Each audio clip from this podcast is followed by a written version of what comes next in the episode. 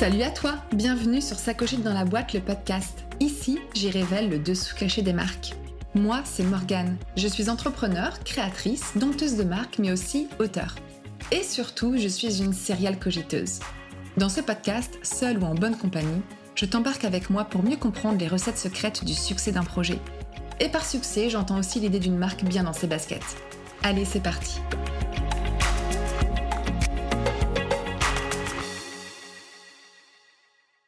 Aujourd'hui, c'est l'épisode numéro 2 de ce podcast, celui qui démarre ma rubrique Qui se cache derrière. Donc c'est là où je prends plaisir à décortiquer l'histoire de marque d'un ou d'une fondatrice que j'admire particulièrement. Donc, euh, pour cette première discussion en duo, j'ai invité Bénédicte. Euh, Bénédicte, c'est la fondatrice de Nayakitsu, mais aussi de euh, Passage Insolite. C'est donc une multicogiteuse et coach pas comme les autres. Donc en moins de deux ans, elle a déjà fondé deux marques et aussi un podcast euh, assez prometteur. C'est d'ailleurs son incroyable punch, son audace et sa détermination qui m'ont tout de suite bluffé et qui m'ont donné l'envie de la faire venir au micro bah, pour en savoir plus sur elle, euh, sur ce qui l'a amené euh, là aujourd'hui. Et du coup, ensemble, on a décortiqué tout ça et on a décortiqué bien évidemment ses marques. Donc, dans cette discussion, Bénédicte, elle nous révèle ce qui l'a poussé à tout faire basculer et finalement, comment elle est passée d'un job à responsabilité plutôt confortable, bien rangé, avec un mari, des enfants, à plus de job du tout, plus de mari non plus, bref, elle a eu le besoin de tout envoyer valdinguer pour le meilleur des mondes. Mais ça, tu vas le découvrir dès maintenant. Je te laisse donc écouter cet échange de pratiquement deux heures. Et oui, j'aime les formats longs parce que je me dis qu'on peut toujours mettre sur pause et reprendre le lendemain ou quand on veut. Donc dans cette rubrique qui se cache derrière, je laisse ce qui compte, je laisse ce qui fait sens, donc je souhaite couper et traficoter un minimum les échanges. Alors, sauf au début de cette discussion avec Bénédicte, on va dire que c'était une première, je ne sais pas ce qui s'est trop passé, mais tu vas voir que ça démarre un petit peu sans transition. Bref, sinon, euh, j'espère que tu apprécieras bah, tous ces moments de sincérité. Allez, Zou, place à l'interview. Salut Bénédicte. Ben écoute, je vais te laisser te présenter de la manière dont tu souhaites. Ok, donc je suis Bénédicte, euh, j'ai 44 ans. Je suis maman de deux ados qui sont, euh, bien vivants et bien actifs. Euh, en plus l'adolescence, moi j'ai détesté cette phase, donc c'était une, période que j'appréhendais tout particulièrement avec mes enfants. Donc c'était un bon moment, mais ça va, ça se passe plutôt bien. que dire d'autre? Je suis divorcée, je suis en couple maintenant et en fait, j'ai, j'ai un peu changé de vie, l'année de mes 40 ans à plein de niveaux. J'ai un peu tout fait, comme je dis, régulièrement, un peu tout fait exploser, pour, réinventer ma vie. Mais en fait, on a l'impression de la réinventer, mais on la continue autrement. Donc moi, c'est le sentiment que j'ai. C'est vrai que c'est après coup qu'on se dit: «Il y a un avant, un après». Quand on est dans les changements, finalement, ils sont assez, ils se passent de façon, pas linéaire, mais progressivement, même si des fois on voudrait qu'ils aillent plus vite ou plus lentement, mais en tout cas, ils se passent comme ça. Donc il y a quand même un peu, hein, cette quarantaine qui a été une vraie charnière et où j'ai changé en tout cas, ben, à la fois personnellement et professionnellement puisque, je travaillais dans l'entreprise familiale que dirigeais avec mon frère et ma sœur depuis, 17 ans. Et on a pris la décision en 2019, fin 2018, début 2019, de vendre l'entreprise parce que euh, ben, je pense que nous, on avait fait un peu le tour, entre guillemets, de ce qu'on pouvait apporter à cette entreprise et qu'à trois, on avait du mal à avoir les mêmes visions et les mêmes envies pour le développement de cette entreprise et que euh, c'était compliqué de se dire que euh, on pouvait peut-être lui faire du mal parce qu'on n'arrivait pas à se mettre d'accord. Donc on a pris cette décision. Je pense qu'on avait certainement aussi tous besoin de nous réaliser un peu par nous-mêmes plutôt que dans le prolongement de ce qu'avait construit notre père et, nos parents. Donc du coup, on a vendu l'entreprise et cette même année, eh ben, je me suis séparée, j'ai divorcé, j'ai déménagé et, et j'ai réinventé. C'est pour ça que je dis que j'ai réinventé ma vie. Mais moi, je dis que je l'ai remodulée finalement je l'ai remise plus en phase avec qui j'étais. Ok, et comment tu te décrirais toi professionnellement? Bah, Au final, je dirais que je suis entrepreneur avec un E. Euh, parce que euh, j'ai effectivement deux activités et que j'ai du mal à les, euh, à les relier pour euh, les personnes extérieures alors qu'elles font beaucoup de sens pour moi à l'intérieur. Mais c'est vrai que c'est deux activités qui sont euh, différentes dans deux champs extrêmement, pas opposés, mais bien, bien distincts. Donc je veux dire que je suis entrepreneur et puis après, ben, j'ai un versant où j'entreprends en solopreneur dans l'aventure Passage Insolite, où là, en fait, l'idée, c'était d'aller me reconnecter à cette partie de moi qui euh, a étudié la psychologie, hein, parce que je suis psychologue de formation, euh, et j'avais ce besoin d'aller euh, quand quand quand j'ai arrêté, quand on m'a arrêté avec l'entreprise, d'aller se reconnecter à, ce, à cette part de moi qui est passionnée par le fonctionnement de l'être humain, le fonctionnement du cerveau, les liens entre les gens, comprendre tout ce qui se passe, les blocages, etc. Donc j'avais ce besoin-là. Euh, donc Passage insolite euh, est né un peu de ça et puis de tous ces changements qui moi me sont arrivés. Euh, et je me disais mais moi je suis allée très loin hein, finalement parce que j'ai un peu été jusqu'au bout de ce que je pouvais supporter par rapport à énormément de choses. Et du coup ça m'a conduit à tout devoir réécrire je pense qu'on n'a peut-être pas besoin d'être aussi jusqu'au boutiste que je l'ai été. Il y a peut-être des signaux d'alerte qu'on peut entendre avant. Et l'idée, c'était ça, c'était d'accompagner des femmes dans des périodes de changement, souhaitées ou un peu contraints, à se trouver elles-mêmes. Parce qu'au final, moi, je pense que quand on a des besoins de changement ou quand il y a des changements qui nous tombent un peu dessus, c'est que peut-être on n'était plus exactement dans la bonne direction par rapport à nous et qu'il y avait peut-être des choses à, revoir. Et du coup, toute l'aventure Passage Insolite est née de ça. Donc, par rapport à Passage Insolite, bah, j'ai utilisé évidemment, évidemment euh, bah, mes études de psycho, mon expérience de manager, parce que ça, c'est quelque chose qui me tient à cœur.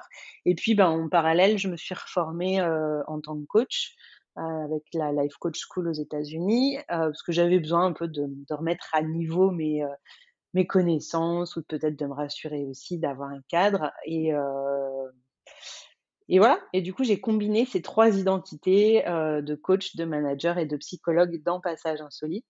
Et la quatrième, qui est mon identité de femme, de qui je suis. Je pense que c'est ce qui peut-être nous intéresse aujourd'hui. Pour vraiment, effectivement, créer une entreprise qui me ressemble et où je puisse faire intellectuellement ce qui, moi, me à savoir pointer les angles morts dans les expériences et la vie des gens, pouvoir aider les autres à changer de perspective, à regarder ce qui leur arrive sous différents angles, parce que je trouve que c'est toujours intéressant. On est souvent focalisé sur un plan qui est le plan un peu premier degré et qui a plein de choses à comprendre. Donc c'est un peu tout ce que je m'anime à faire dans Passage Insolite. Et puis ben, la deuxième activité qui est complètement autre chose, c'est euh, Nayakitsu, qui est une marque euh, de vêtements made in France que j'ai co-créé avec mon conjoint. Et là, l'idée, euh, c'est de vendre, donc on a dit Nayakitsu, les basiques audacieux, c'est de pouvoir réinventer sa garde-robe à travers des pièces basiques, donc polo, marinière, t-shirt, chemise, sweat, qu'on peut réinventer un peu chez soi en fonction à nouveau de sa personnalité. Donc c'est là que tu vois le fil conducteur euh, entre les deux projets, il est, là, c'est entre guillemets deviens qui tu es. Donc deviens qui tu es d'un aspect plutôt euh, psychologique euh, et mindset dans Passage Insolite et deviens qui tu es d'un point de vue look et appropriation des vêtements et de la façon dont, dont on les fait. Puisque donc le principe de Naekitsu, c'est que à travers euh, son basique, on peut les transformer facilement avec des systèmes soit de boutons, soit de zip. Donc on peut changer les poches et les capuches des suites capuches et ajouter des cols, euh, des poignets, des manches longues à, aux t-shirts, aux marinières, aux chemises, etc. Voilà, pour faire vite. Ça marche. Et euh, sinon, tu te souviens quel genre de petite fille, toi, tu étais? J'ai été une petite fille plutôt... alors, moi, dans le souvenir que j'ai, hein, après, euh, mes parents ont peut-être un souvenir différent, mais moi, j'ai été plutôt une petite fille euh, introvertie, assez timide, même si j'ai des côtés extravertis, mais moi, au fond de moi, euh, j'avais du, j'avais un peu de mal à aller vers les autres, etc. Je suis, quelqu'un qui, suis réservé. j'étais plutôt une enfant sage et une bonne élève, on va dire. Assez respectueuse du cadre, des choses mais malgré tout avec un côté euh, un peu un peu rebelle, un côté un peu créatif aussi. Et, et moi, ce qui, ce qui est un peu frappant, en tout cas ce qui me marque moi dans mon histoire et dans mon enfance, c'est que je me sentais pas forcément toujours à ma place dans ma famille. C'est-à-dire que des fois, je, je me disais, mais c'est bizarre, il y avait beaucoup de choses qu'on partageait des codes, etc. Mais il y avait beaucoup d'autres choses où, où je me sentais différente. Donc, je crois qu'il y a quelque chose de singularité qui, qui a toujours été un peu là pour moi. On est une fratrie de trois. Moi, j'avais toujours l'impression d'être un peu celle qui prenait pour les autres. Après, je crois que les autres ont aussi cet avis-là par moment. Donc, c'est jamais très simple de, de, savoir. On a notre vérité qui n'est pas forcément la vérité de chaque membre de la fratrie. En fait. Effectivement. Ok. Cette place du milieu, je pense que tu vois, je l'ai pas dit dans ma présentation parce que je pense que c'est quelque chose dont je commence à me, à me détacher. Et, mais ça a longtemps été quelque chose qui m'a suivi et poursuivi. C'est-à-dire que place du milieu, c'est une non-place pour moi. T'es pas le premier, t'es pas le dernier. Euh, bah moi, j'ai une sœur, donc je suis pas la seule fille. Euh, tu vois, il y a plein de choses comme ça. Donc, euh, je me suis beaucoup définie dans le je ne suis pas. Et bah, cette place du milieu, c'est aussi la place où finalement tu fais le lien avec les autres. Et ça a été beaucoup, beaucoup mon cas. Et justement, pour, pour rester un peu sur ton enfance, tout ça, tu as, grandi où? Dans quel... À Dijon. J'ai grandi à, enfin, à Dijon, en tout cas à côté de Dijon. Quand je suis née, mes parents habitaient à côté de Dijon, à la campagne, euh, dans Bourgogne. Euh, et du coup, j'allais à l'école euh, à Nuit-Saint-Georges. Si les gens qui aiment le vin, ils doivent connaître ce nom-là. Donc, j'ai été à l'école jusqu'à mes 8 ans à Nuit-Saint-Georges. Et après, en fait, comme mon frère, lui, était déjà en sixième, euh, c'était compliqué. Ma mère faisait tout le temps les allers-retours. Donc, on a pris, en plus de la maison qu'on avait, euh, et mes parents ont acheté un petit appartement à Dijon. Et là, j'ai continué ma scolarité euh, à Dijon tout jusqu'à jusqu'à mon bac. Ok. Tu as eu quoi comme éducation C'était quoi ton l'éducation que tu as reçue quand tu étais petite? Je dirais une éducation assez classique avec euh, euh, des valeurs importantes autour du respect des choses, des autres, de la valeur euh, des choses. Mes parents sont croyants, donc j'ai eu une éducation religieuse, même si moi, je m'en suis un peu, je me suis beaucoup détachée à l'adolescence. mais bon, il y a quand même, tu vois, un cadre assez, assez fort de des valeurs, du respect. ouais, je pense qu'il y a de ça pas forcément, je sais pas, pas, pas forcément beaucoup de liberté sur certaines choses, mais pas non plus, pas non plus quelque chose de très strict et enfermé, mais tu vois, une espèce d'équilibre là-dedans. Ouais, un entre-deux. Exactement. Et puis après, bah, j'étais dans une famille, voilà, où matériellement, c'était on va dire, confortable. Donc, j'ai grandi dans, un, dans une ambiance quand même relativement privilégiée, pareil, avec une maison à la campagne où tu peux profiter quand même de, bah oui, d'être dehors, de savoir ce que c'est que des animaux. Enfin, voilà, j'ai eu une enfance peut-être assez, je dirais peut-être assez classique des enfants des années 80 qui vivent entre la ville et la campagne, je sais pas, en province en tout cas. Et tu peux dire que tu as eu une enfance heureuse? Euh, Moi, la notion de bonheur, euh, c'est toujours quelque chose. pendant longtemps, j'ai pas eu le sentiment d'avoir une enfance heureuse, mais c'est aussi quelque chose sur lequel je travaille et j'ai beaucoup travaillé. C'est que un cerveau qui a tendance à beaucoup plus se focaliser sur le négatif que sur le positif, avoir tout ce qui peut être amélioré euh, en général, ce qui peut être un super truc hein, de, se dire euh, je, je, vois et je sens tout ce qui peut être amélioré, mais ça fait qu'on se focalise quand même un peu sur le négatif. Donc euh, j'ai pas eu une enfance malheureuse, mais je te dis cette espèce de conscience des, de la vie, de la mort, des choses qui sont pas forcément toujours des liens entre les gens, de l'aspect humain qui peut être à la fois magnifique et en même temps parfois assez diabolique. J'ai eu cette conscience assez assez jeune et du coup je pense que ça ça, apporte un certain poids, une certaine pesanteur dans, dans la vie d'une petite fille quoi. Et tu savais ce que tu voulais faire quand tu étais petite? Non, pas du tout. Et j'avais pas du tout ce truc de, de rêver d'un métier. Je suis pas, je suis très, je, rêve beaucoup à certaines choses, Mais en fait, j'étais pas, j'étais, je suis pas non plus ce genre de personne qui rêve à des choses pour, pour les concrétiser. Je suis pas une fan non plus, tu vois. J'ai pas de chanteur préféré, de film préféré, de choses comme ça. Et du coup, non, j'avais pas de, j'avais pas de métier qui me faisait vraiment triper, où je me disais c'est évident. Il n'y avait pas d'évidence qui se posait à moi à ce moment-là. Non, je crois que c'est ça, tu vois, rêveuse je suis, passionnée je ne suis pas. Donc, euh, bah, j'ai fait, euh, des activités assez, euh, traditionnelles pour les, pour les petites filles de mon âge. Donc, j'ai fait de la gym, j'ai fait de la natation, j'ai fait de l'équitation. Mais il y a rien qui me, tu vois, qui me transcendait finalement. Je prenais du plaisir, mais c'était pas, j'étais pas passionnée.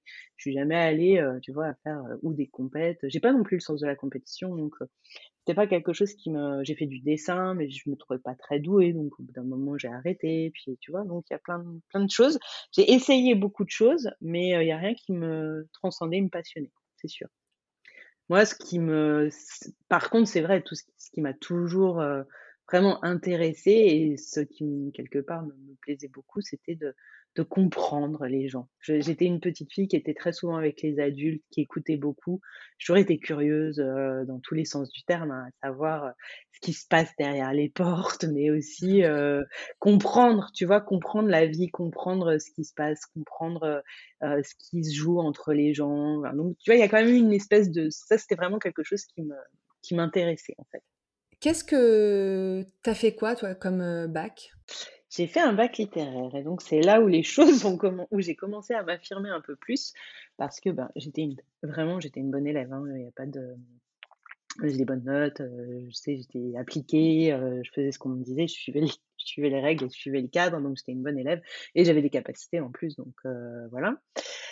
et donc j'étais dans un lycée scientifique et assez élitiste. Donc quand moi j'ai dit que les maths et la physique c'était pas mon truc, ben, mes parents n'ont pas été enfin, je peux pas dire qu'ils sont opposés au truc, mais en tout cas, je me souviens très bien d'avoir eu une discussion avec ma mère qui m'a dit, «Bah, écoute, c'est un choix, mais sache qu'il aura forcément des conséquences et que potentiellement tu te fermes des portes». Sauf que moi, honnêtement, je me voyais ni en éco, ni en scientifique, j'avais pas trop envie de faire de la chimie, j'aimais pas les maths, j'adorais l'algèbre, mais j'ai testé la géométrie et voilà, j'avais envie d'être j'aime écrire, j'aime la littérature etc. Donc voilà, j'ai fait des études littéraires et je me suis éclatée, en terminale pour le coup, avec la philo parce qu'en plus j'ai eu un super prof et du coup ça, ça a vraiment été une révélation et je dirais que c'est presque une première décision que j'ai prise pour moi et en faisant un peu fi de ce que me disait le monde extérieur, ce que me disaient mes profs, ce que disait le, lycée, ce que disaient mes parents, etc. Et se retrouver, euh, bah, on était une classe de littéraire pour euh, quatre ou cinq classes d'éco et, euh, je sais pas, 12, 15 classes de, de, scientifiques. Donc, tu vois, on était à nouveau, euh, on était la classe poubelle, hein, tu vois, c'était un peu ça. C'est tous ceux euh, qui n'ont pas le niveau ni pour aller en S ni pour aller en éco. On les mettait, euh, on les mettait en L. Et puis, il y avait trois, quatre personnes qui avaient fait ce choix, qui étaient dans, dans la classe, dont, dont moi. Mais moi, c'est vraiment un premier choix fondateur pour moi que moi, je le marque vraiment comme ça. C'est ce que je veux faire. Et là, je le sens et du coup, je tiens. Donc, c'est un choix que j'ai fait. Et donc après, ton bac L, t'as fait quoi comme étude? Bah psycho. Ah bah c'est ça. Fac? Mmh. Non, je suis allée dans une école euh, qui s'appelle l'école des psychologues praticiens et qui l'année où moi je suis rentrée, où j'ai passé le concours, donc elle est à Paris l'école et ils ouvraient une, euh, une école à Lyon et donc j'ai fait partie de la première promo de l'école de Lyon, de, de l'école de psychologues praticiens. Donc une école en cinq ans. Euh, je voulais pas aller à la fac parce que je pense que déjà j'avais envie de partir, même si le départ a été difficile. Hein, je suis partie à 18 ans, donc finalement c'est jeune hein, de se retrouver toute seule dans une ville que tu connais pas, etc. Euh, mais j'avais envie de partir, j'avais besoin de partir, j'avais un sentiment de, un peu d'étouffement d'avoir passé toute ma vie au même endroit, de voir tout le temps les mêmes personnes, d'être dans ce microcosme, etc. Donc ça a été un déchirement. La première année a été compliquée, mais après c'était euh, un peu euh, salvateur. Et puis ces études, ouais, c'était un bonheur. qu'en plus, c'est créé une quelque part on a contribué à créer l'école, donc euh, c'était chouette. Au début, on était 40, puis après on était 80, puis après on était 120. Enfin, c'était génial, quoi, tu vois, d'être dans en plus, moi, le thème me passionnait. Là, pour le coup, c'était encore plus une révélation. Et ce choix d'études, ça a au nouveau été quelque chose ça a vraiment aussi été une de mes décisions et un pilier à nouveau fondamental dans ma vie parce que tout le monde me disait pas bah enfin voilà c'était pas forcément les études idéales pour quelqu'un qui est qui est bon élève tu vois on voyait plutôt faire autre chose mais bon c'est un choix et c'est pareil c'est quelque chose que je regrette regrette absolument pas ça a été cinq ans de ma vie là pour le coup ça a été des très très bonnes années et j'y retournerai avec plaisir et comment tu as su que tu voulais t'orienter dans la psycho, juste après ton bac? Je pense que, euh, que tout tout ce que j'ai vécu, en philo m'a beaucoup intéressée et notamment, ben, toutes les questions vraiment liées au sens de la vie, au fonctionnement des relations et cetera qu'on a abordées par différentes, différents biais, différents auteurs en philo, ça, ça m'a beaucoup parlé et puis, heu, alors j'ai hésité, tu vois, entre première et terminale. Je me souviens au départ, j'avais l'idée de faire du droit et pour être, avocat euh, familial. Donc euh, l'idée c'était de, gérer euh, bah, des divorces, des familles, etc. Et puis en fait en réfléchissant, je me suis dit mais finalement c'est peut-être mieux d'accompagner les gens dans leur histoire, parce qu'il y avait vraiment cette notion, tu vois, d'histoire, de, vie de, de personnes qui, qui m'intéressaient, plutôt que les accompagner au moment où c'est trop tard, où c'est foutu, où ils divorcent, où ils ont des problèmes à régler avec leur vie familiale, etc., ben, peut-être de pouvoir être là, euh, soit en amont, soit autrement que dans le conflit, mais plutôt dans la reconstruction. Et du coup, ben, la psycho s'est un peu imposée euh, comme ça. Ouais, c'est marrant. Donc en fait, ton choix de partir euh, dans une filiale L quelques années auparavant, c'était complètement inconscient, mais mmh. en fait, il y avait déjà, ça faisait déjà en fait hyper sens, quoi. Oui. Ouais. Donc c'est c'est rigolo. Comme parfois. Il y avait une, intuition. Ouais, tu savais déjà quand même. Euh, t'arrivais à t'écouter. Enfin, euh, tu te connaissais. Tu peux dire que tu te tu t'es toujours un peu connu ou t'as. Euh... Ouais. J'ai toujours beaucoup travaillé. Enfin, en tout cas, j'ai toujours été beaucoup dans ce qu'on peut appeler introspection ou en tout cas la volonté de, comprendre. Euh, comme je te dis, j'étais assez angoissée et même toute petite, encore plus petite qu'avant, cette expérience de peur de la mort, je faisais des cauchemars, donc ma mère m'avait emmené voir un psy. Moi, j'ai été voir des psys assez souvent dans ma vie, pas parce que j'avais un gros grain, mais parce qu'effectivement, tu vois, j'avais un certain pas un mal-être, mais tu vois, des, angoisses, des doutes, etc. et des besoins de comprendre. Donc, euh, ça n'a pas été quelque chose de, tu vois, je l'ai pas vécu comme une tare ou quelque chose de, négatif, mais comme une opportunité pour moi de, de, de mieux comprendre qui j'étais. Et j'ai toujours été dans cette démarche-là de comprendre qui j'étais. Et comme malgré tout, j'étais un peu, il y avait un côté un peu timide qui se voyait pas forcément parce que je suis quelqu'un qui va quand même vers les autres, etc. Mais ça me demande beaucoup d'énergie et je suis plutôt quelqu'un qui se ressource entre moi et moi. Et je suis toujours à l'écoute, je suis très empathique, donc à l'écoute des besoins des autres, des émotions des autres, etc. Donc j'essaye toujours de faire plaisir aux autres et ça c'est quelque chose qui a été très présent dans ma vie. Mais ces décisions de faire euh, ce bac L et puis après ces études de psycho, tu sais, il y a eu une espèce de truc, c'est je ne ferai pas plaisir aux autres en allant dans ce qu'ils veulent pour moi parce que ça, c'est juste pas négociable en fait. Je savais pas forcément pourquoi, je savais pas forcément à quel point ça allait déclencher des choses dans ma vie, mais en fait, il y avait cette espèce de truc où là, pour le coup, j'étais fixée sur mes deux pieds et je chancelais pas, et c'était comme ça. De toute façon, tu aurais pu me dire ce que tu voulais. Ces décisions-là, je les aurais jamais négociées et j'aurais pas transigé, en fait. Ok. C'est beau d'être aussi euh, enfin, obstiné. C'est pas forcément de l'obstination, c'est euh, voilà, d'être dans quelque chose d'hyper ancré. Euh, quand on est aussi jeune finalement. Ouais, après, je pense que c'est vraiment, tu sais, un espèce de. Moi, aujourd'hui, je le vois comme ça parce que je fais la lecture et que j'étais pas quelqu'un qui s'affirmait beaucoup euh, dans. Tu vois, je pouvais beaucoup laisser de place à la vie des autres, aux émotions des autres, aux besoins des autres.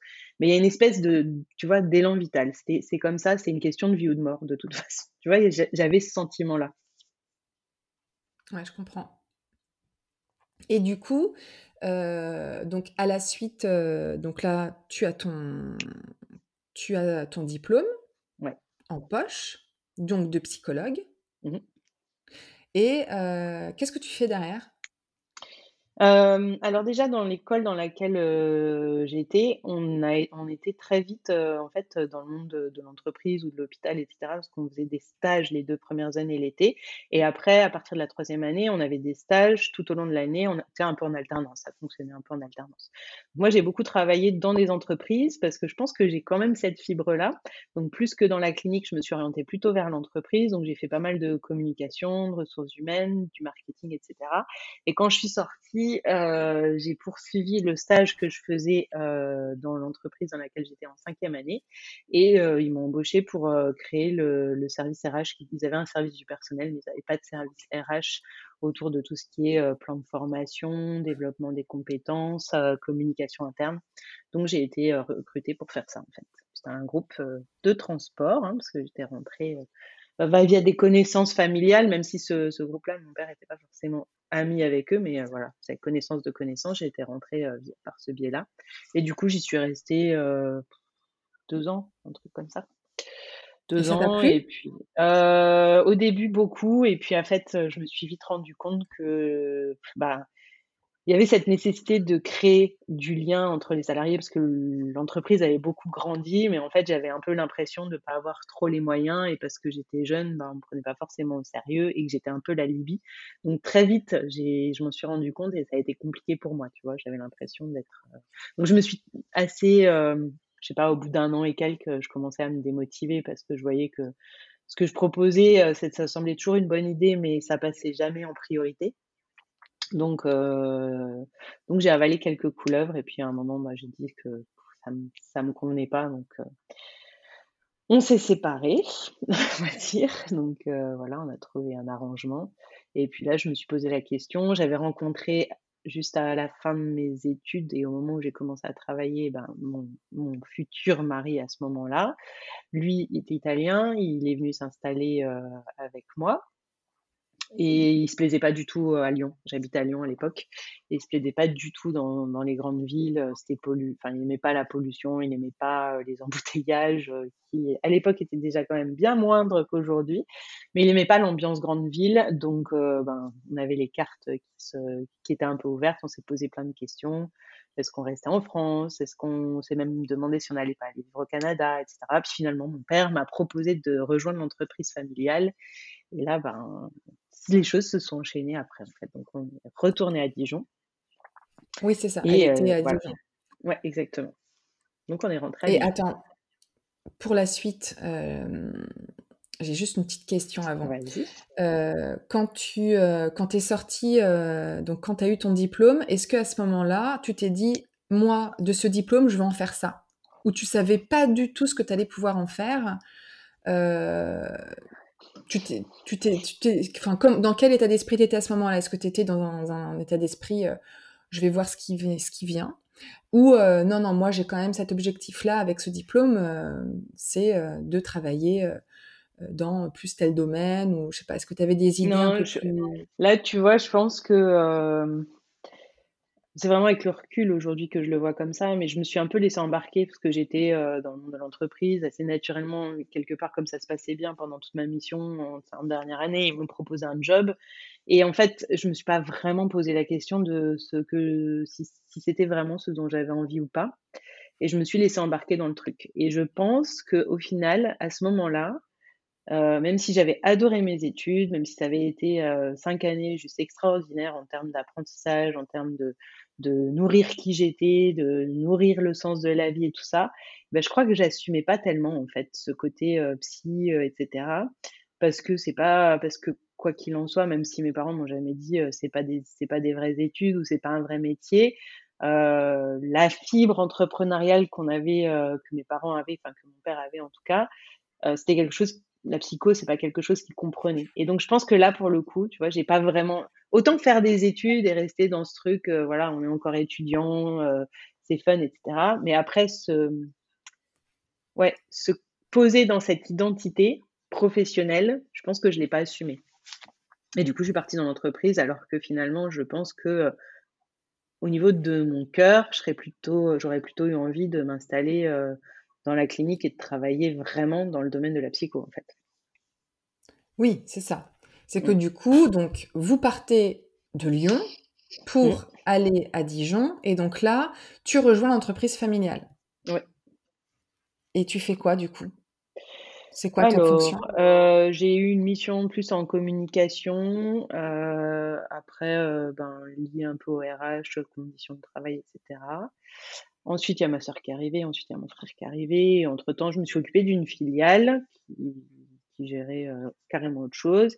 Et puis après, en fait, la RH est partie et donc j'ai repris les ressources humaines. Ce qui faisait sens. Hein, oui, c'est ça. Et pendant, du coup, ça a duré combien de temps? Tu as travaillé pendant combien de temps? 17 ans. Ah oui. Mmh.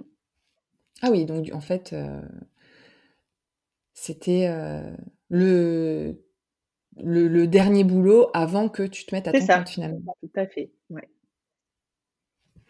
Et, euh, et comment est-ce que, je sais pas, comment tu as vécu ces 17 ans-là?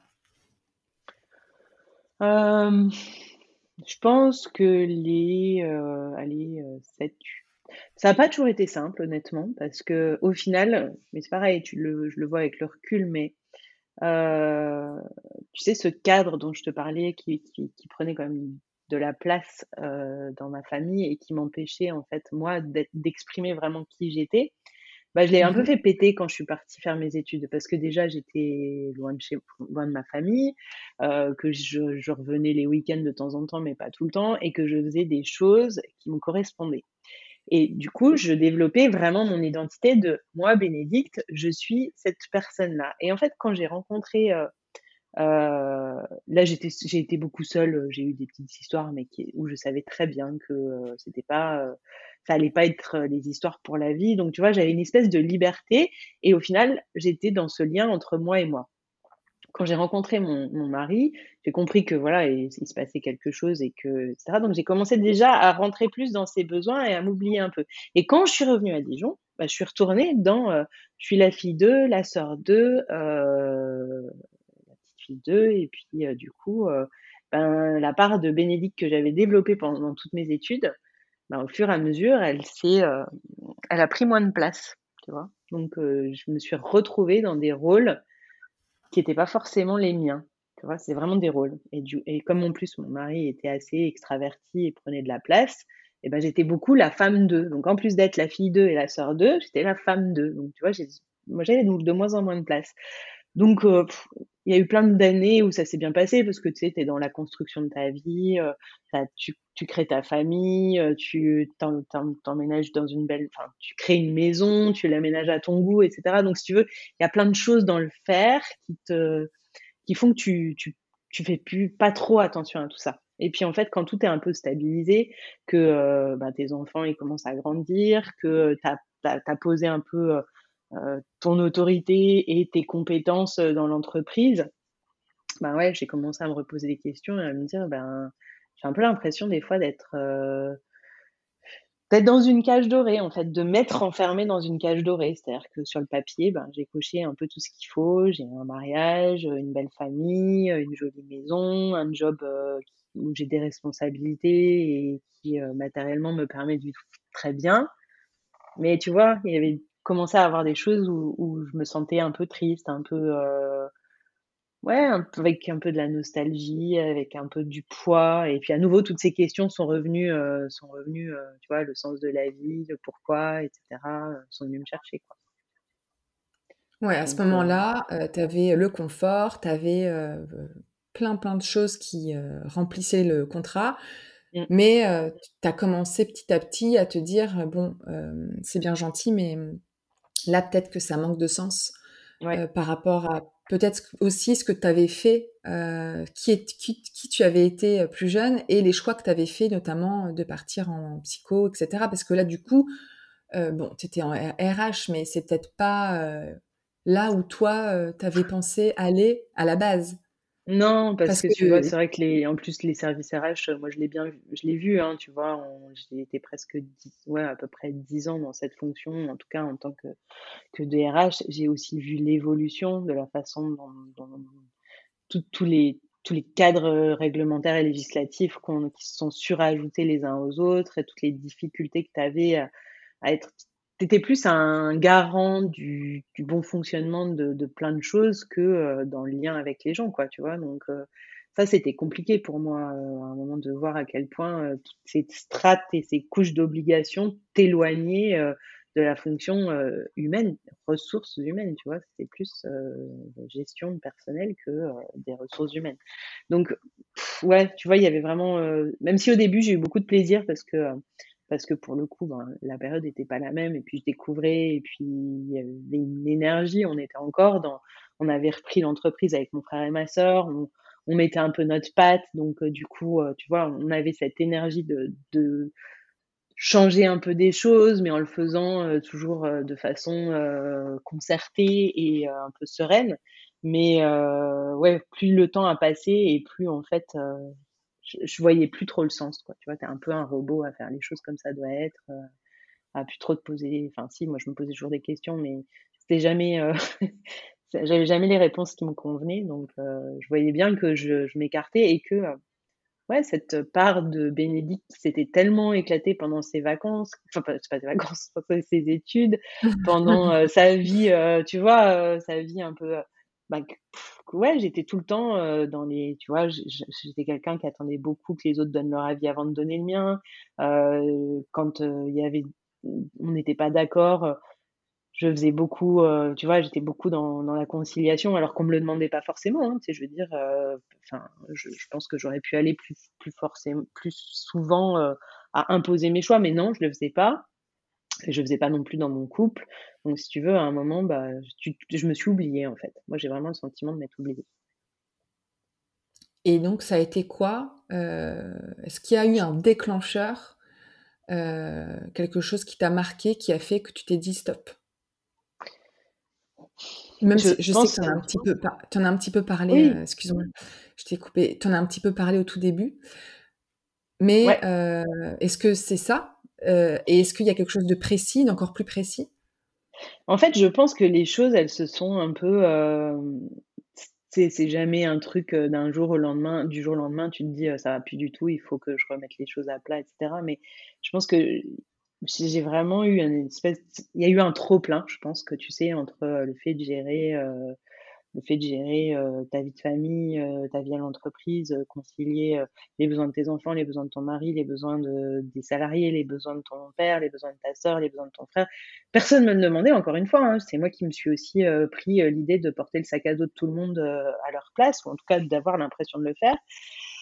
Donc il y a une espèce de trop plein et j'ai abordé la quarantaine de façon hyper sereine, tu sais? Avec le truc de dire: «Pouf, bah, moi, tu sais, la crise de la quarantaine, ça fait 10-15 ans que je la fais parce que voilà, je remets en question les choses et cetera». Donc j'étais pas du tout inquiète. J'avais pas peur, heu, tu vois, même de me dire: «Ah bah, oui, je vieillis et tout ça». Mais je sais pas pourquoi, en fait, je me suis dit: «Bah, j'ai 40 ans, je vais quand même marquer le coup», alors que je suis pas forcément la fille à faire à fêter beaucoup les choses, à organiser des fêtes. Là, je dis: «Bah, c'est ma journée. Je vais faire je vais vraiment construire la journée que j'ai envie de vivre et je vais ne faire que ce que j'ai envie de faire et que ce qui me fait plaisir. Donc j'avais construit ma journée en disant: «Bah, je vais aller boire le café avec telle copine, heu, je vais faire ci, je vais faire ça, je vais faire une petite fête le soir» et pour la première fois de ma vie, je m'étais pas contrainte à me dire: «Ah bah, faut que j'invite, heu, un un tel, un tel, un tel, un tel, mais si j'invite un tel, il faut aussi que j'invite un tel et si j'invite un tel, il faut pas que j'invite un tel». J'avais dit: «Je m'en fous complètement, j'invite exactement qui j'ai envie d'inviter et puis le reste, heu, je passe à côté». Donc tu vois, j'avais eu ce côté un peu rebelle de dire: «Ça, c'est ma journée, je fais ce que je veux». Et franchement, c'est vrai que je me souviens de ce moment où, heu, c'était le matin, j'étais allée boire le café avec une de mes amies et j'allais récupérer parce que j'avais organisé j'avais préparé plein de petites surprises pour les amis que j'avais invités à ma fête et j'étais dans la rue, il faisait hyper beau et j'allais récupérer ces choses-là et en fait, j'ai eu cette espèce de conscience de me dire: «Putain, en fait, j'ai 40 ans, la vie, ça passe super vite, en fait». J'ai pas l'impression. J'avais encore l'impression, heu, d'avoir, heu, 25 ou 30 ans, tu vois? Je n'avais pas vu passer, ces les 10 dernières années. Et en fait, tu vois, je pense qu'à partir de là, il y a un espèce de grain de sable qui s'est vraiment, mis dans l'engrenage. Et en fait, à partir de ce jour-là, j'ai commencé à voir les choses à travers le spectre de: «Ça passe vite, il y a quelque chose qui qui cloche, il y a quelque chose qui va pas, il y a quelque chose qui tourne pas rond» et en fait, bah, là, tu vois, tu tires le fil et puis, ben, là, il y a la pelote qui vient, quoi, tu vois? Donc là, tu fais: OK, en fait, heu, ben, il y a des choses dans mon couple qui me conviennent pas, il y a des choses dans ma relation, heu, avec, heu, ma famille qui me conviennent pas. Mon job finalement, c'est pas forcément ce que je voulais. Je me suis peut-être laissée entraîner dans des trucs avec plein de plaisir à certains moments, mais est-ce que c'est vraiment ce que je voulais et cetera? Et puis, ben, tu vois, tu tu tires les choses et puis et puis tu réponds aux le questions. fil et là, ouh! Et même si tu réponds pas aux questions, tu sais que la question, tu te la poses et que si tu te la poses, c'est qu'il y a forcément une raison pour laquelle tu te la poses, tu vois? Donc, donc voilà. OK, donc en fait, il y a pas eu enfin si, il y a eu, ce cette petite, heu, invitation que tu as lancée ou ce premier truc où tu as autorisé ta tête à arrêter de contrôler et là, bim, c'est comme si tu avais fait un petit un petit lâcher prise qui, en fait, avait permis d'ouvrir, heu, le premier tiroir C'est un peu tout, ça. heu Et c'est en fait, je pense que j'étais surtout arrivée à un point où, heu, honnêtement, c'est vrai que maintenant je regarde les choses, j'étais hyper fatiguée, j'étais hyper nerveuse, enfin, tu vois? Enfin, tu tu as des enfants, tu sais ce que c'est quand ils sont petits, qu'ils grandissent, l'énergie que ça te prend, plus le boulot, plus la tension, plus les trucs. Mais j'étais fatiguée nerveusement et physiquement, en fait, je pense. Et du coup, tu vois, il y a une espèce de trop plein qui s'est mis en route et heu, ben, c'était soit je tombais, en fait, heu, en dépression, en burn-out, en ce que tu veux. Je pense qu'il y a plein de moments où j'ai où je me suis sentie sur le fil, hem et soit et en fait, à nouveau, tu vois, je pense que ce truc de pulsion vitale que j'avais eu quand j'avais décidé de de prendre, heu, de faire mes études, de de faire ce bac L, puis après de faire ces études, bah, il est revenu et il m'a dit: «Là, ma cocotte, faut que tu fasses quelque chose, quoi, parce que soit tu passes, soit ça casse». Ouais, je Voilà. Et heu et là, du coup, heu, bah, la suite, s'est enchaînée, Ouais, plutôt assez vite. Enfin, qu'est-ce qui s'est passé très derrière? Qu'est-ce qui a fait que finalement, tu as changé? Enfin, qu'est-ce que tu as fait comme première action finalement derrière, après ça? Tes premières actions pour changer de vie, ça a été quoi? Bah, en fait, on était déjà dans la discussion, de potentiellement vendre l'entreprise, donc je pense qu'à un moment, j'étais hyper ambivalente parce qu'il y avait, heu, bah, parce que aussi j'étais entre guillemets «née» dans cette entreprise. Mon père l'avait quand je suis née, donc heu, bah, tu vois, j'ai enfin, moi j'ai grandi en connaissant mon père dans cette entreprise, donc tu vois, il y avait beaucoup de loyauté qui était difficile à à passer parce que c'était difficile pour mon père de se dire qu'on vendait, donc ça a été très compliqué pour moi à ce niveau-là. Heu, en même temps, tu vois, il y avait une espèce de sensation interne que ça devenait nécessaire parce que j'avais plus plus vraiment d'épanouissement, heu, il y en avait, mais il y avait beaucoup de choses qui étaient compliquées et puis, heu, je sais pas, c'était d'ouvrir les yeux. Je pense que, tu vois, j'ai rajouté un peu des petites pièces d'affirmation de moi dans plein de choses. C'est-à-dire que j'ai commencé à plus exprimer ce dont j'avais envie, ce dont j'avais besoin, ce qui était non négociable. Ce que je faisais pas forcément à ce point avant, tu vois? Donc heu, je pense qu'il y a eu plein de petites actions comme ça. J j'ai pas forcément d'exemple précis, mais je sais que, tu vois, il y a une ouais, ce cet élan vital qui venait en disant: «Bah non, ça je peux pas faire, donc non, ça je vais dire non. Non, ça je vais aménager autrement parce que je peux plus». Donc tu vois, il y a eu plein de petites choses qui se sont construites comme ça et puis, ben, me rendre compte que dans mon couple, bah, il y avait il y avait plein de choses qui me convenaient pas, que ça devenait compliqué, que j'arrivais pas j'arrivais pas à trouver ma à nouveau ma place et cetera, qu'on avait certainement aussi des désaccords dans l'éducation des enfants. C'était pas des choses fondamentales, mais tu vois, tu rajoutais des petits trucs, des petits bouts de petits bouts de petits bouts. Donc je pense qu'en fait, voilà, il y avait l'idée qu'on allait vendre l'entreprise et heu, l'idée que de toute façon, heu, cette séparation, elle était un peu, heu, inexorable. C'était écrit et tu vois, là, à nouveau, j'ai eu ce truc qui m'a un peu poussée en disant: «Bah, là, heu, là, en fait, c'est plus là, il y a plus d'espoir, en fait. Donc s'il y a plus d'espoir, bah, faut que tu faut trancher et faut arrêter».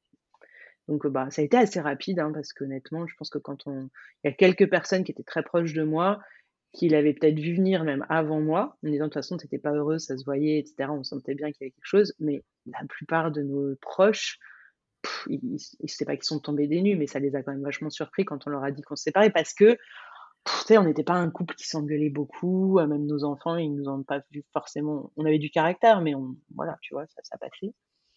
Donc voilà, il y a eu la séparation, puis après, ben, tout le reste est tout le reste s'est enchaîné. Et heu, du coup, ça a été quoi derrière le déclencheur de Passage insolite? Ça a été, heu, ben, pareil, en fait, j'ai pas très bien préparé, heu, la transition de la fin de l'entreprise parce que, il y avait peut-être la possibilité que je reste dans, l'entreprise pour accompagner les, acheteurs. Et puis, donc, tu vois, j'avais cette espèce de. Je pense que j'avais pas l'énergie à ce moment-là de réfléchir à ce que je pouvais faire.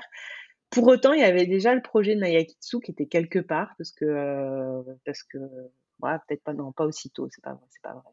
Je sais pas. Enfin, en tout cas, il y ah, avait. D'abord, il y, a une, il y a une Nayakitsu avant? Non, non, j'arrive pas à ça. Je crois pas, non. en fait, il y avait vraiment, euh, j'étais un peu coincée dans des trucs. Je savais que j'avais besoin de faire quelque chose de créatif.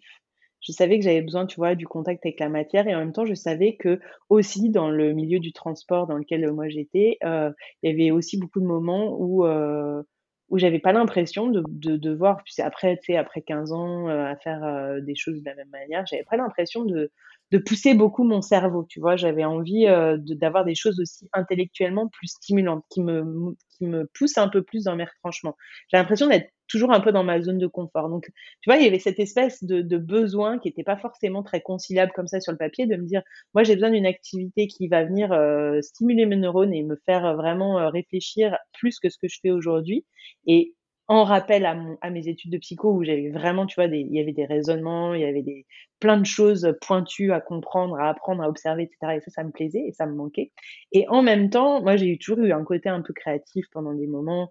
Je faisais euh, des bijoux, je faisais des petites choses. Enfin, j'aime la matière, j'aime la texture. Et du coup, il y avait ce besoin d'essayer de, de concilier tout ça, mais ça me semblait pas conciliable. Mais j'avais envie de créer des choses, de, faire quelque chose. Donc tu vois, il y avait ces choses-là, mais en même temps, je, la, je les acceptais pas vraiment parce que euh, j'étais un peu terrorisée, j'étais un peu fatiguée aussi, parce que tu vois, j'avais quand même aussi, euh, entre-temps, j'ai déménagé, euh, enfin, j'ai déménagé, je suis restée à Dijon, mais j'ai changé de maison, donc alors que j'avais dit à mes enfants que je garderais la maison parce qu'ils avaient grandi dedans et qu'ils y étaient attachés, donc j'avais encore rajouté des couches, mais c'était nécessaire pour moi. Et euh, j'avais du mal. Donc, euh, dans l'entreprise, je m'étais dit, bah, je peux y rester quelques mois ou même peut-être quelques années. Euh, enfin, voilà, j'avais pas envie de d'enlever le pansement. Je savais que c'était certainement nécessaire, mais j'avais pas envie de me détacher parce qu'il y avait aussi plein de gens que que j'aimais là-bas, quoi. Tu vois, c'était compliqué. Puis bon, très vite, quand on a vendu, je me suis rendu compte que ce serait pas possible, mais mais j'avais pas envie de voir. J'avais pas envie, tu vois. J'avais pas envie de me dire, euh, bah non, ça va être fini, etc. En plus, le Covid est arrivé, donc euh, moi, on avait un contrat de six mois.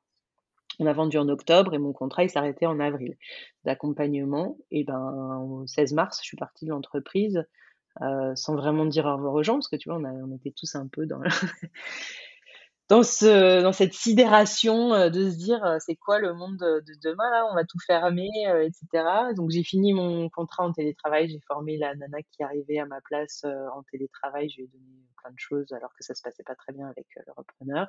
Et puis du jour au lendemain, bah, ça s'est arrêté.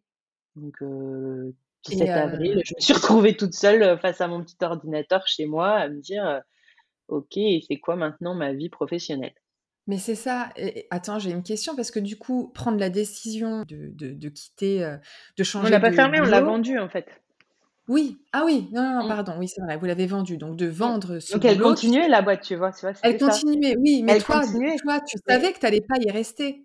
Mais je savais pas. J'arrivais ah, pas. d'accord, non, parce que au départ, en tout cas, quand on a commencé à, enfin, quand on a vendu, quand on a négocié avec le repreneur, il y avait la possibilité d'y rester, tu vois, quelque part. Il n'y avait pas euh, l'obligation euh, de sortir forcément tout de suite. Et moi, je crois que j'avais peur euh, de me dire, bah, ça va être, enfin, tu vois, c'était 17, 17, 18 ans de ma vie, que j'ai tout mon quotidien. Je prenais deux ou trois semaines de vacances par an. J'étais, voilà, j'étais toujours connectée.